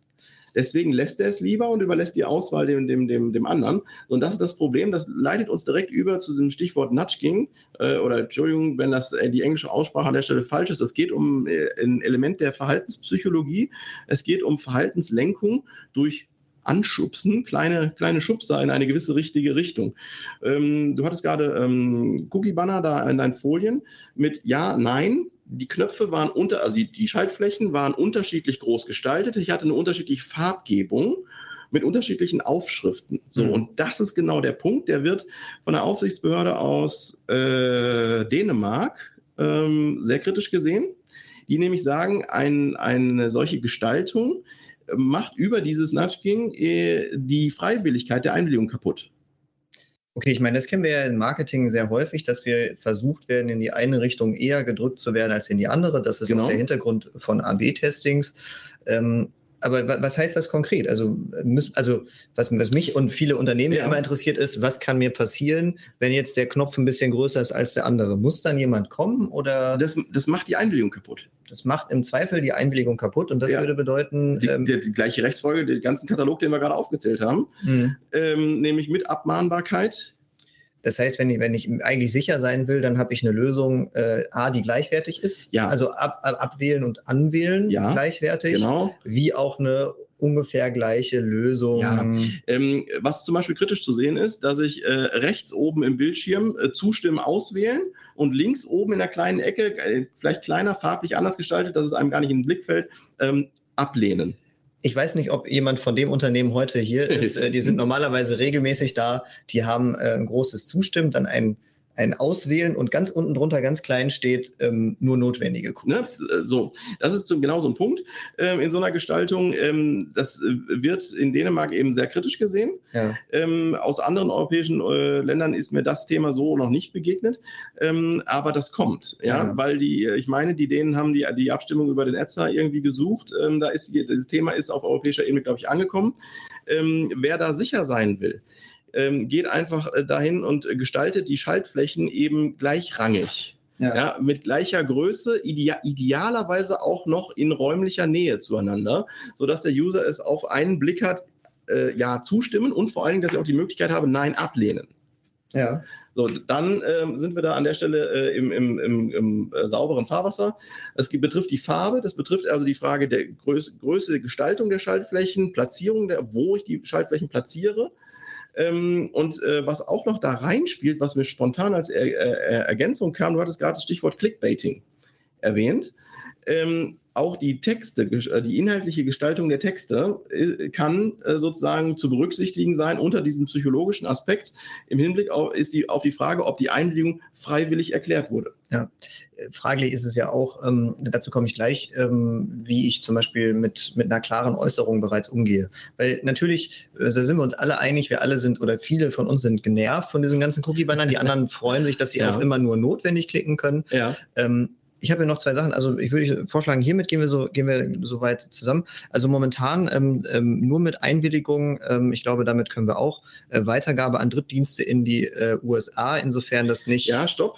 Ja, gerne. Weitergabe, das ist eine Frage, die beurteilt sich nach Artikel 6. Ja, okay. Weil das ist ja kein das Lesen oder springen, Schreiben. Wir springen an der Stelle. Äh, wir springen wieder zwischen der zwischen der äh, Cookie, also der EU, äh, der der E-Privacy-Richtlinie und der, der, DSGVO. Richtig, genau, okay. weil äh, die, das wäre die Zulässigkeit der Verarbeitung, konkret in Gestaltung der Offenlegung der Daten gegenüber einem Empfänger in den USA. Ja. Ähm, wenn der Empfänger als Auftragsverarbeiter eingebunden ist, Okay, dann, dann, wäre das. Dann prüfe ich das gar nicht. Okay, und wenn ich aber jetzt jemand, wenn ich jetzt habe, also Volker hat es gerade hier schon angesprochen, äh, also Volker Wassermann äh, zum Thema Facebook, wenn ich jetzt zum Beispiel Facebook einbinde, die ja dann wiederum selber lesenden und schreibenden Zugriff haben, mhm. dann wird es wieder, dann gilt für die quasi genau das Gleiche.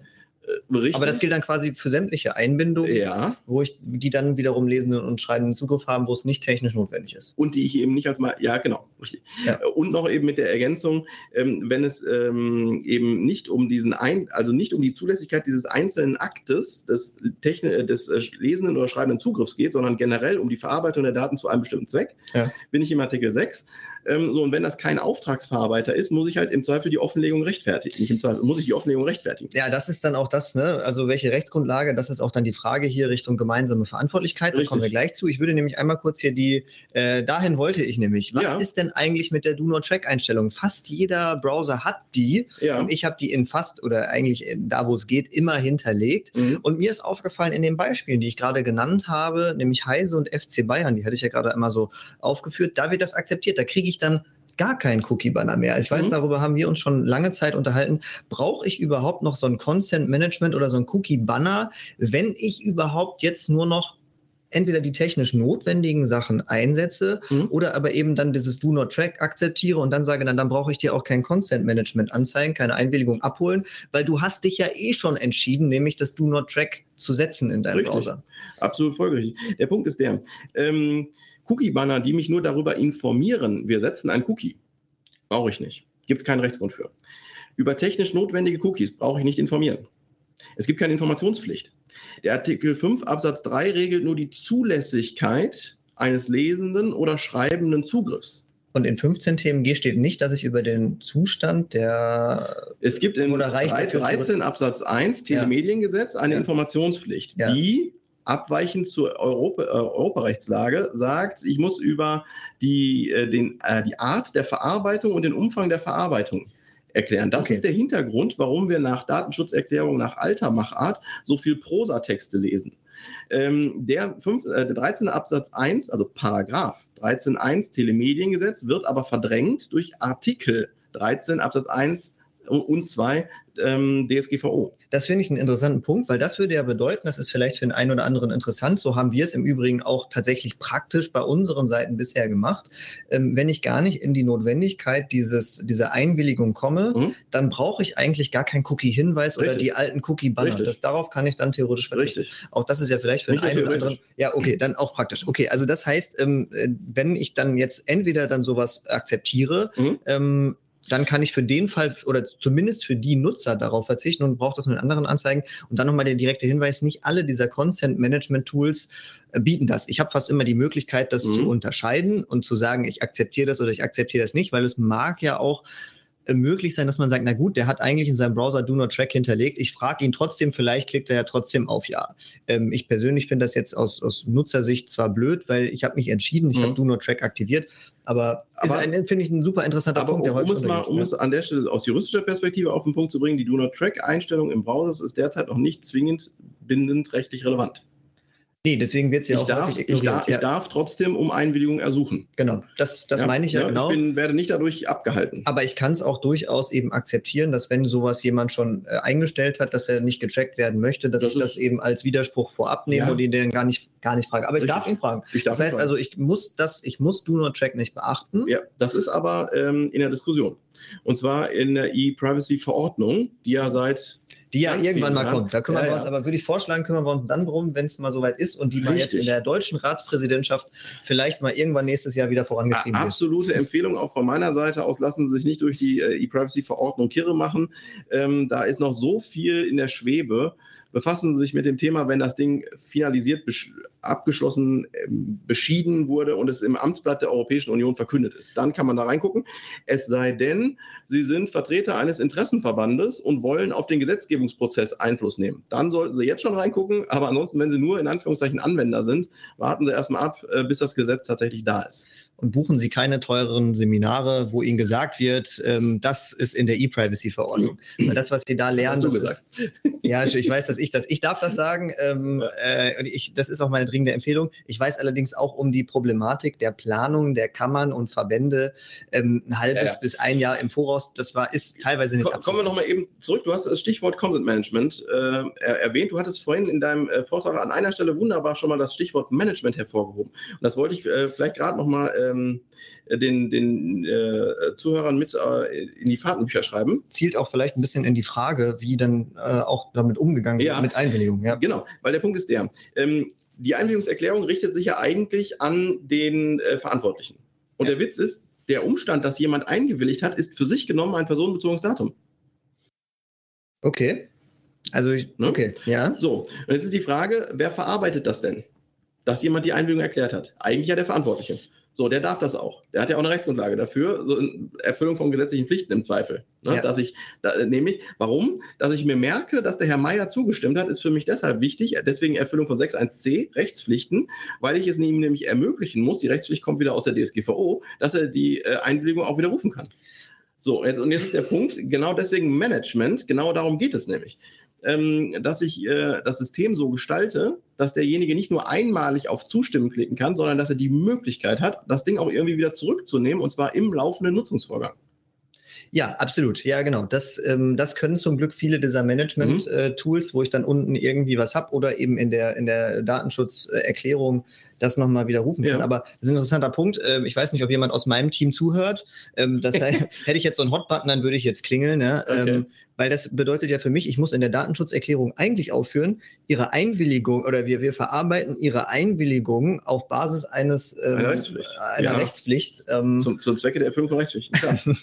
Oh Gott. Ja, okay. Das wird Ähm, hoffentlich dann keiner sehen und auch keine, keine ähm, Hat noch nie jemand bea- beanstandet. Aber was ich zu diesen Tools unbedingt äh, sagen will, ähm, Stichwort vorformulierte Texte. Bin ich denn abmahnsicher, wenn ich jetzt ein Tool einsetze? Antwort nein. Denn da, die ähm, Verantwortung für die Formulierung der Texte liegt bei mir als Verantwortlichen, als Betreiber der Internetseite.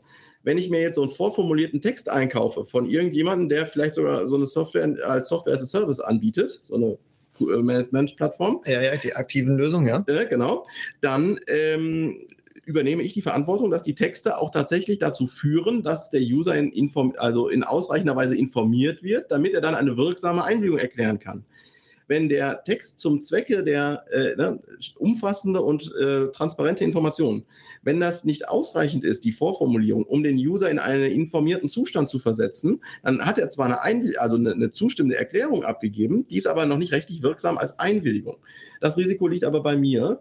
Ähm, das kommt so ein bisschen auf die äh, Vertragsgestaltung an, ob der, ähm, der Anbieter mir vertraglich versprochen hat, hey, das ist alles DSGVO-konform, dann kann ich möglicherweise Regress nehmen. Ähm, das ist aber eine sehr schwierige Frage, die hinten dran hängt. Aber vielleicht nochmal zu der Frage, ich weiß nicht, ob du dir die schon durchgelesen hast, vielleicht könntest du nochmal mitlesen. Ähm, also hier, äh, Herr, Herr Stottmeister ähm, fragt, ähm, dass in dem 7 Absatz 1, Auf dokumentierte Weise. ähm, genau, wenn durch äh, Mhm. Okay, also wenn äh, durch ein geeignetes Content-Management-Tool sichergestellt wird, ähm, dass Cookies nur gesetzt werden können, wenn ich vorher eingewilligt habe, ist doch der Zweck durch Technik, Gestaltung und datenschutzfreundliche Voreinstellungen bereits erfüllt. Das würde ich jetzt soweit mitgehen, oder? Eigentlich Zweck der Dokumentation somit nicht mehr erforderlich. Ja, gut, da würden, das haben wir ja gerade, okay, das haben wir ja besprochen. Also Ja. theoretisch, es Ja. ist erforderlich zur Erfüllung von Rechtszwecken. Das geht vielleicht ein bisschen gegen die, ähm, äh, den, gegen den, gegen das Prinzip der Datensparsamkeit. Allerdings müssen Sie sich natürlich fragen, wie, ähm, Das, das, das entspricht nicht der Datensparsamkeit, wenn, also widerspricht dem nicht, wenn ich das dokumentiere. ja, weil ich es ja eben auch zur, also ne, Ja, ja, ja. äh, weil ich es eben Also ich kann, den, muss. ich kann den Gedanken nachvollziehen, ja, ähm, aber das wäre tatsächlich an der Stelle etwas zu streng in der, in der Auslegung. Aber apropos zu streng in der Auslegung, du hattest gerade auf einer deiner Folien zum Schluss die Kniel erwähnt. ja, Da möchte ich unbedingt nochmal darauf aufmerksam machen. Zu der Frage nämlich, was ist denn technisch erforderlich? Ähm, vertritt die Kniel dankenswerterweise eine sehr weite Auslegung. Ähm, das ist aber nur die Meinung einer Aufsichtsbehörde irgendwo in Europa. Ja? Das ist noch nicht bindende Auslegung des Gesetzes. Das heißt, man kann vor Gericht selbstverständlich Schiffbruch damit erleiden. ja. Aber die Kniel meint, ähm, dass das Thema Audience Measurement, also Reichweitenmessung, dass das ähm, zur Erbringung des Dienstes erforderlich sei. Okay, sehr gut. Ich würde das jetzt mit Hinblick auf die Zeit müssen wir das jetzt abkürzen. Ja. Das, äh, da- da- das haben Sie dann auch nochmal gehört. Ähm, bevor uns jetzt die ersten Teilnehmer verlassen oder verlassen müssen, ähm, Volker, wir schalten dich auch gleich am besten dazu. Aber was ich auch gefragt werde, ist, ähm, wenn ich jetzt einen Dienstleister habe, zum Beispiel eine Agentur, Mhm. ähm, und ich kaufe jetzt eine neue Webseite, darum geht's mir. Also wenn Sie noch Fragen haben, übrigens jetzt gerne in den öffentlichen Chat ähm, oder ich äh, oder wir schalten gleich oder Daniel, du kannst dich gleich auch dazu schalten.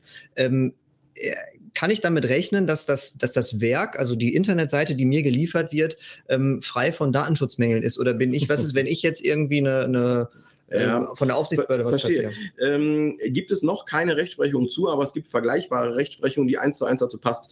Und zwar ähm, hat die Rechtsprechung die äh, Werbeagenturen damals schon in die Pflicht genommen, ähm, dass sie, weil sie äh, sachnah näher sind, weil sie sich näher, äh, weil sie näher an der Werbung dran sind, dass sie äh, dafür Sorge zu tragen haben, dass eine Werbeaussage lauterkeitsrechtlich zulässig ist. Das heißt, es wird den Werbeagenturen zugemutet, in Anführungszeichen, sich mit der Zulässigkeit der Werbeaussage auseinanderzusetzen. Stichwort vergleichende Werbung, geht das, geht das nicht? Ja. Ähm, und das, wenn später der Werbetreibende auf den Deckel kriegt, die, die Werbeagentur, die das äh, verbockt hat, in Anführungszeichen, äh, dafür gerade stehen muss. Hm. So, ähm, das ist hier der, der Punkt. Ähm, aber allgemein spielt das darauf an, ob eine Software, die nicht äh, rechtskonform nutzbar ist, einen Rechtsmangel hat. Das ist ein allgemeines Thema, nicht nur speziell mit Internetseiten. Ich würde in meiner persönlichen Auffassung würde ich sagen, ja, aber sicher doch. Ja. Ähm, dazu gibt es aber noch keine Urteile. Wenn es aber noch on top kommt, dass die Werbeagentur damit wirbt, äh, DSGVO-konforme Dinge zu produzieren, ja, dann erst recht. Dann erst also, recht. Ne, okay. Ich würde sogar äh, in Abwesenheit von solchen Zusagen die trotzdem an die Kandare nehmen. Ja. Ähm, aber wenn sie damit äh, sozusagen werben, natürlich, ne, dann sowieso. Okay. Den, äh, den, der, ich habe jetzt hier einmal immateriellen Schadensersatz, weil das wird jetzt zu weit führen. Das schaffen wir zeitlich nicht mehr und mhm. UWG auch. Ähm, Daniel, hast du noch andere Fragen als die, die wir hier haben? Ansonsten, ähm, jetzt muss ich mal gerade gucken, wie Volker Wassermann sich doch, er hat sich mit Mikrofon einge, ähm, eingewählt. Ähm, ich würde nämlich jetzt einfach das mal ähm, soweit Freigeben. aufheben, genau, Konferenzstummschaltung. So, ähm, Volker, du könntest dich dann jetzt auch mit deiner Frage vielleicht nochmal dazu ähm, schalten und könntest auch sagen, ähm, wie, was es mit dem CNAME-Cloaking auf sich hat. Ähm, Daniel, hast du noch andere Fragen, außer die, die wir hier im öffentlichen Chat haben? Weil die haben wir, hoffe ich, äh, insofern schon mal angesprochen oder beantwortet. Andere haben mich nicht erreicht, nee. Also ich okay. frage mich allerdings, ob Website-Entwickler ähm, künftig dann ein erstes Staatsexamen Jura zumindest brauchen, aber naja, das gehört, glaube ich, nicht hierhin. Also ich komme ja aus der technischen Richtung und ähm, ich muss schon sagen, ähm, klar, es ist einfach, es ist so gängig, dass man bestimmte Sachen, Google Fonts oder andere Fonts einfach einbindet und das nicht auf dem Server verliert. Manchmal faul, weil es ist weniger Code, bin ich ganz ja. ehrlich, es ist weniger Aufwand. Ja, ähm, ja immer eigentlich. Ähm, aber äh, es ist eben auch gerade jetzt in, in aktuellen Zeiten schon durchaus zu erwarten, dass bestimmte Sachen einfach datenschutzkonform gesetzt werden. Genauso wie ich persönlich erwarte, dass wenn ich einen Dienstleister habe, von dem ich was einbinden soll, wie zum Beispiel so, ein, so einen tollen Banner, 95 Prozent unserer Kunden bewerten uns positiv, ähm, dann gehe ich normalerweise als, als Firma, die jetzt datenschutzrechtlich vielleicht sogar einen Beauftragten hat oder auch nicht, ähm, gehe ich als Firma einfach davon aus, ähm, dass, das, dass ich das einbinden darf, wenn mir das ein Anbieter macht und ähm, dann, dass der dann nicht nur äh, dieses eine macht, sondern und dann hinten noch irgendwie einen ganzen Haufen von weiteren Einbindungen. Also auch das habe ich schon gesehen. Sie bauen irgendwie per iFrame irgendwie ein Bild ein oder eine Bewertung ein und in dem iFrame werden dann nochmal fünf Cookies gesetzt und nochmal ein Kanal zu Facebook aufgemacht und sowas. Und da sind sie halt, oder da ist halt der, der Seitenbetreiber immer für verantwortlich. Ähm, hier kommt noch eine Frage zur Präsentation. Ich persönlich habe jetzt kein Problem damit, wenn wir die zur Verfügung stellen. Nee. Das machen wir bei den NRW-Units ja ähm, regelmäßig so. Ähm, Volker, ich, ähm, Volker Wassermann, wolltest, ach du, du hast das Mikro an. Volker, ähm, äh, möchtest du noch was zum CNAME Cloaking direkt sagen? Man kann dich leider nicht hören.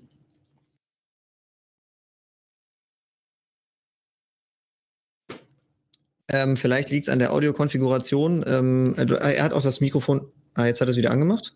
Ähm, das ist hier manchmal so ein bisschen, wenn du die, wenn du das gewechselt hast, ist das manchmal hier ein bisschen schwierig. Bei Big Blue Button, da gibt es manchmal, aha, er macht das Richtige, er wählt sich einmal kurz ein. Ich mache in dem Fall nochmal weiter und gucke nochmal. Also gemeinsame Verantwortlichkeit ähm, bei Facebook ähm, ah.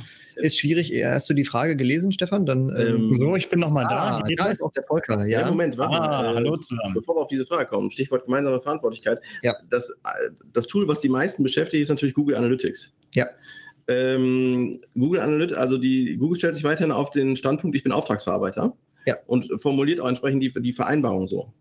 Und sagt aber dann ergänzend, im Übrigen gibt es noch so ein paar Dinge, dafür bin ich eigener Verantwortlicher. Wenn mhm. ich die Daten schon mal habe, bin ich eigener Verantwortlicher. Mhm.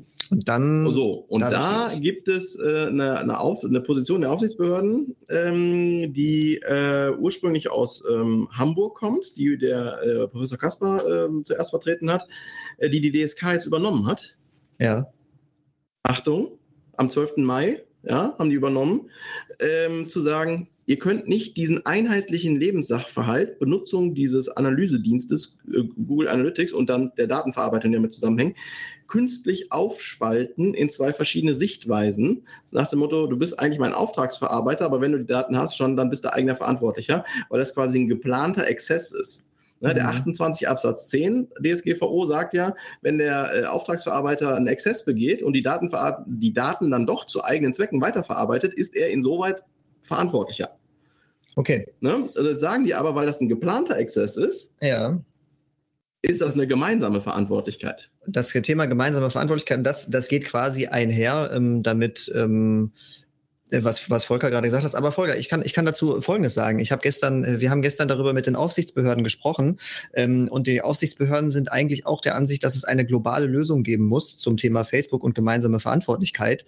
Ähm, und da ist momentan, das ist ja machen wir uns nichts vor, für die meisten von uns entscheidend, ähm, zumindest jetzt gerade keine Strafe oder ein Bußgeld deswegen zu erwarten. Es kann eine Untersagung ähm, verfügt werden, das ist durch, das ist durchaus so, ähm, aber es ist ähm, auch mehr als diese Untersagung zum aktuellen Zeitpunkt äh, nicht geplant, genauso wie bei den meisten Aufsichtsbehörden auch nichts geplant ist äh, zum Thema Videokonferenzen. Da vielleicht kleiner Hint, ähm, kleiner kleines Insight. Da wird in einigen Wochen, äh, ist zwar deutlich zu spät, wie, wie wahrscheinlich die meisten von uns finden, ähm, von der Datenschutzkonferenz ähm, ein Paper zu verabschiedet werden ähm, zum Thema Videokonferenzen und was da einzusetzen ist. Aber auch das wird wieder mehr in Richtung Kriterien gehen und nicht Richtung, das darf man, das darf man nicht. Allerdings waren sich die Aufsichtsbehörden, was Teams angeht, äh, relativ einig. Da könnte ich jetzt noch ganz viel erzählen, was wir gestern besprochen haben. Aber Volker, ähm, äh, DNS-Cloaking. Genau, DNS-Cloaking. Also ich habe da auch von erfahren und äh, war da auch überrascht über die, die Möglichkeiten, die man da hat äh, mittels ähm, im Endeffekt, jede Webseite beruht ja auf DNS-Einträge, also sprich der Name, ja, der äh, dann in Verbindung mit einer IP-Adresse steht.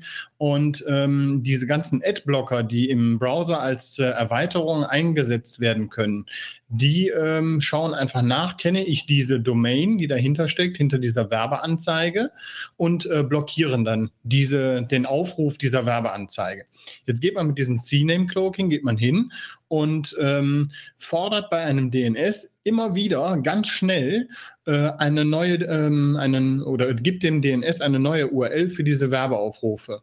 So, die Adblocker kennen aber in dieser Zeit, wo die neue DNS-Anfrage gestellt wird, kennen die dann noch nicht die, diese äh, neue URL und schalten die natürlich dann oder blockieren die dann nicht, weil sie es einfach nicht kennen und als vertrauenswürdig dann durchlassen müssen.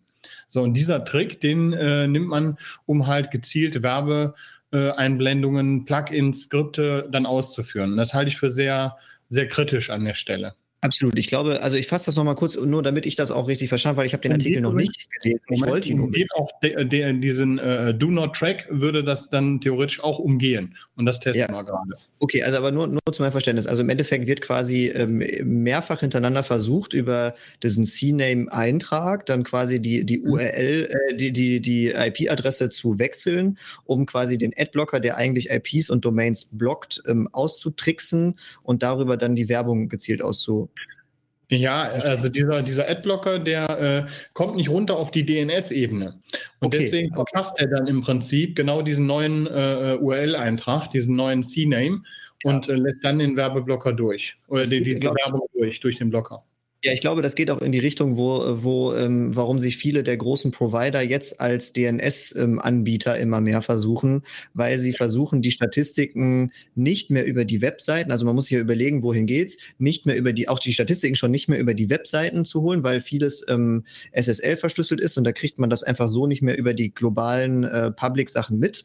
Ähm, deswegen auch Google äh, hat dann deswegen großes Interesse, sich als DNS-Anbieter zu outen, um die Anfragen alle zu verwalten, um dann zu wissen, was rufen denn die Seiten, äh, was, was, rufen denn die Nutzer alles so auf, um darüber dann Statistiken zu erheben. Ich glaube, da wird äh, sowohl der, der Europäische Datenschutzausschuss ähm, wie auch ganz viele andere ähm, einfach, ähm, da hängt es einfach hinterher. Ich glaube, da wird, ich glaube, da wird es zu kommen. Also ich glaube, da, das hängt jetzt auch nicht. Bitte? Ich stelle mir da eine Frage. Ist dann im Endeffekt der Stream, den ich aufrufe, also sprich die Anforderungen an eine Webseite dann zu berücksichtigen, dass die nicht getrackt wird? Oder handelt es sich hier wirklich weiterhin immer nur um die Sicht, äh, jemand speichert etwas aktiv auf meinem Rechner und nur durch die Speicherung einer Textdatei, eines Cookies oder ähnliches, ähm, ja, habe ich dann ähm, äh, die, diesen Eingriff, der dann äh, ja, ähm, nicht erlaubt ist, aber der, der Rest wäre dann theoretisch erlaubt.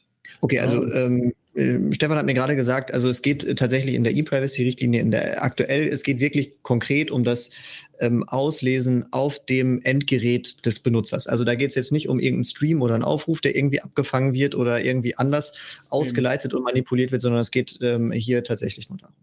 Rein ums Endgerät geht es leider. Genau, Schutz, Schutz, Schutz des Endgerätes, aktuell, genau. Ja.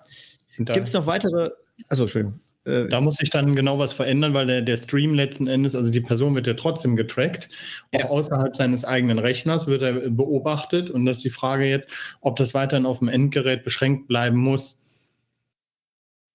Ja, ja, genau. Das ist dann eine Frage des Gesetzgebers, wo es hingeht. Ähm, also ich hoffe, ähm, gibt es noch andere Fragen? Also Sie dürfen sich oder Sie können, wenn Sie sich ähm, schon als, ähm, ähm, als ähm, äh, mit, mit auch Mikrofon mit eingewählt haben und die ähm, Sachen hier ähm, aktiviert haben, dürfen Sie auch jetzt Ihr Mikrofon deaktivieren äh, und gerne mit uns sprechen. So machen wir es ja normalerweise vor Ort in Bochum bei, bei unserem normalen Gastgeber Gedata auch. Mhm.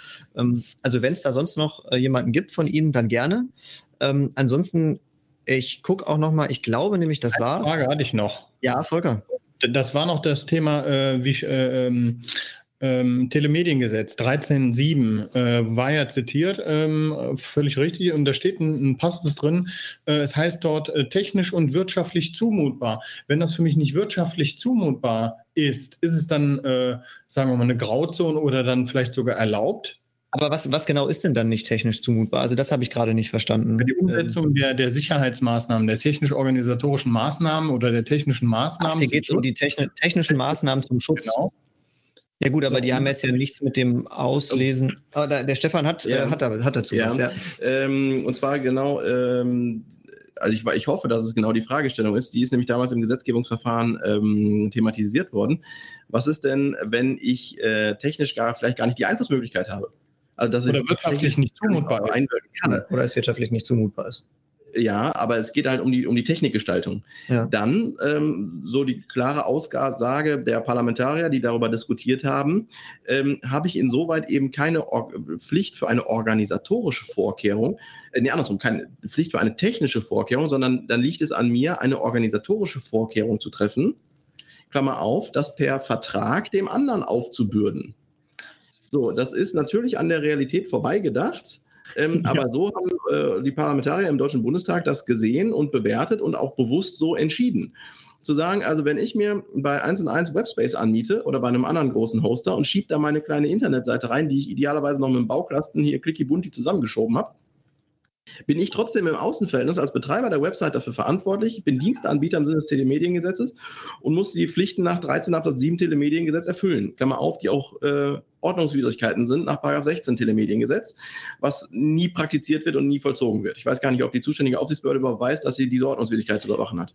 Tatsächlich äh, haben wir genau darüber gestern mit den Aufsichtsbehörden gesprochen. Ach, ja, also, ja, ja, wirklich. Also es kam tatsächlich ähm, genau diese, diese äh, Abmahnung und, und Aufsichtsbefugnisse nach, nach TMG kam ja. gestern zur Sprache. Ja. Ähm, aber es ist halt in äh, jedem äh, Bundesland wieder unterschiedlich anders, geregelt. Anders geregelt. In, in Nordrhein-Westfalen ist es die LDI.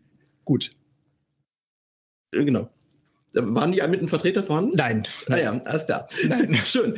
Ähm, die, die gehört das wirtschaftlich genau. Also, genau. Oder wann? Wenn ich als kleiner äh, Kunde von 1 und 1 sozusagen ähm, das technisch nicht kann, weil ich die auch der darunterliegende Infrastruktur, den Webserver, gar nicht beherrsche, da habe ich technisch gar keinen Einfluss mehr drauf, oder die Hardware, auch alles drunterliegende Systeme dann würden sich insoweit äh, meine Pflichten auf das Organisatorische konzentrieren. Dann müsste ich den Anbieter, von dem ich das miete, da, vertraglich dazu verpflichten, diese Pflichten auszufüllen, was total ad absurdum ist, weil wie soll ich, kleiner Kunde sozusagen, dem mächtigen Anbieter, hier in dem meinem Beispiel jetzt eins und eins, äh, das vertraglich auferlegen? Äh, das ist totaler Quatsch, aber so ist aktuell äh, an der Stelle die Rechtslage. Ähm, dass das nicht zu einer Ordnungswidrigkeit führt, ist klar, weil ich nämlich im Ordnungswidrigkeitenverfahren ja irgendwie einen Schuldvorwurf prüfen muss. Ähm, so, und an der Stelle ist einfach dem, dem kleinen, also wenn ich dann eine Internetseite anmiete und aufmache, ist mir kein Schuldvorwurf zu machen. Okay, also heißt jetzt für mich auch, um die Frage dann zu beantworten, die Frage kann man so einfach gar nicht beantworten und am Ende des Tages ähm, führt es dann doch zu keinen wirklichen Konsequenzen. So habe ich das. Es ist auch nicht bekannt, wann wirtschaftlich zumutbar ist. Wie weit Nein. geht die wirtschaftliche Zumutbarkeit? Wie, wie immer ist es irgendwo in die Wolke gesprochen und am Ende des Tages ähm, hat dann doch keiner. Und wenn, wenn Parlamentarier darüber entscheiden, ähm, was technisch zumutbar ist oder nicht, ähm, dann, dann, ist eh nochmal vorbei. Aha. Um einmal kurz aus der Praxis zu sprechen, wir äh, haben einen Fall betreut. Tatsächlich sind die Fälle super selten, aber wir hatten einen auf dem Tisch. Da haben sich ähm, zwei Unternehmen, die aus der gleichen Branche waren, äh, wettbewerbsrechtlich gestritten über die Gestaltung der jeweils, äh, über die Internetseite des jeweils anderen. Ähm, und da kam auch der 13. Absatz 7 zum Spiel. Ähm, IT-sicherheitsrechtliche Verpflichtung ähm, und zu sagen, das ist eine Marktverhaltensregel. Ja, diese Regelung äh, steuert dein Marktverhalten. Und wenn du deine Internetseite als Werbeplattform Marktverhalten nach draußen bringst, musst du dich an die Verhaltensvorschriften äh, halten, die es dafür gibt. Und da ist eben dieser 13 Absatz 7 als IT-sicherheitsrechtliche Norm ins Spiel gebracht worden. Und da ist der quasi abgemahnt worden. Ähm, das Ding ist äh, durch Vergleich gelöst worden, äh, aber hochspannende Rechtsfrage. Ja, absolut. Okay, in diesem Sinne, ähm, wir haben äh, nahezu alle Teilnehmer ähm, bis zum Schluss gehalten. Ich hoffe, das spricht für uns. Ähm, ich, ich danke Ihnen wirklich äh, vielmals. Es freut mich, das zu sehen, weil das bedeutet uns natürlich, wir haben uns ja auch ein bisschen darauf vorbereitet. Ähm, ich, das bedeutet uns natürlich auch viel, wenn Sie da bleiben. Das heißt, ähm, dass wir wie auch ähm, vor, vor Ort hier eine, eine rege Diskussion ja führen konnten und auch Sie hoffentlich ein bisschen äh, mit Ihren Fragen mit einbinden konnten und Sie ein bisschen was gelernt haben. Äh, insofern, die Kontaktdaten sind klar. Ähm, NLV-Units gibt's je nachdem ähm, mit dem äh, It's Breakfast ähm, nach dem Sommer. Es soll wieder Termine geben. Ähm, angefragt ähm, ist aus der Schadensabteilung von AXA bereits jemand, der mal Insights geben würde. Ähm, das LKA wird sicherlich im zweiten Halbjahr auch nochmal dabei sein. Ähm, vielleicht, vielleicht auch nicht. Ähm, und vielleicht auch äh, kriegen wir auch nochmal, ähm, das äh, hatten wir schon angefragt und das soll vielleicht auch wieder stattfinden, vielleicht nochmal wieder den Verfassungsschutz mit dazu. Ähm, das hätte eigentlich schon stattfinden sollen, ähm, halt eben vor Ort und ähm, weil uns selber die Krise ein bisschen äh, überholt hat. Ähm, ja. Folien an registrierte Teilnehmer über den Network. Ja, die äh, Folien an registrierte Teilnehmer, sie sind ja alle registriert, sie haben ja auch die E-Mail für heute bekommen. Das wird von den Networker dann ähm, per E-Mail äh, im Nachgang verteilt. Ähm, und insofern vielen Dank. Daniel, hast du noch was? Ich wollte euch auf jeden Fall ganz herzlich danken für diese ähm, absolute Informationsflut, zumindest für mich als doch technischen Laien ähm, ja, und, und juristischen Laien. Äh, super, ähm, ganz herzlichen Dank, äh, Stefan und Patrick. Und ähm, ja, ich teile deine Hoffnung, dass wir auch mal wieder äh, Präsenztermine haben werden. Äh, erste äh, Veranstaltungen, habe ich gestern gehört, gab es bei Gedata auch schon in dem großen Raum. Und ähm, vielleicht kriegen wir auch wieder ein, ein Präsenzfrühstück hin. Ansonsten ähm, kann ich nur alle anregen, wenn es noch Fragen gibt. Ähm, stellen Sie die gerne auch über uns an die beiden Referenten noch im Nachgang. Und ja, darüber hinaus würde ich mich natürlich freuen, wenn Sie auch den Networker so noch nicht ähm, auf Ihrem Radarschirm ähm, in Zukunft gerne wieder beehren. Und wir freuen uns auch immer über engagierte Mitglieder, die ähm, auch andere Themen als IT-Sicherheit, aber da ist natürlich schon einer unserer Schwerpunkte, mit uns gemeinsam angehen und kommunizieren. Das war es von meiner Seite. In diesem Sinne, ich beende dann auch die Aufnahme. Ich wünsche Ihnen ein schönes Wochenende, kann ich schon sagen. Daniel, dir auch ein schönes Wochenende. Stefan, Danke, schönes Wochenende. Ja. Euch auch. Tschüss zusammen. Tschüss.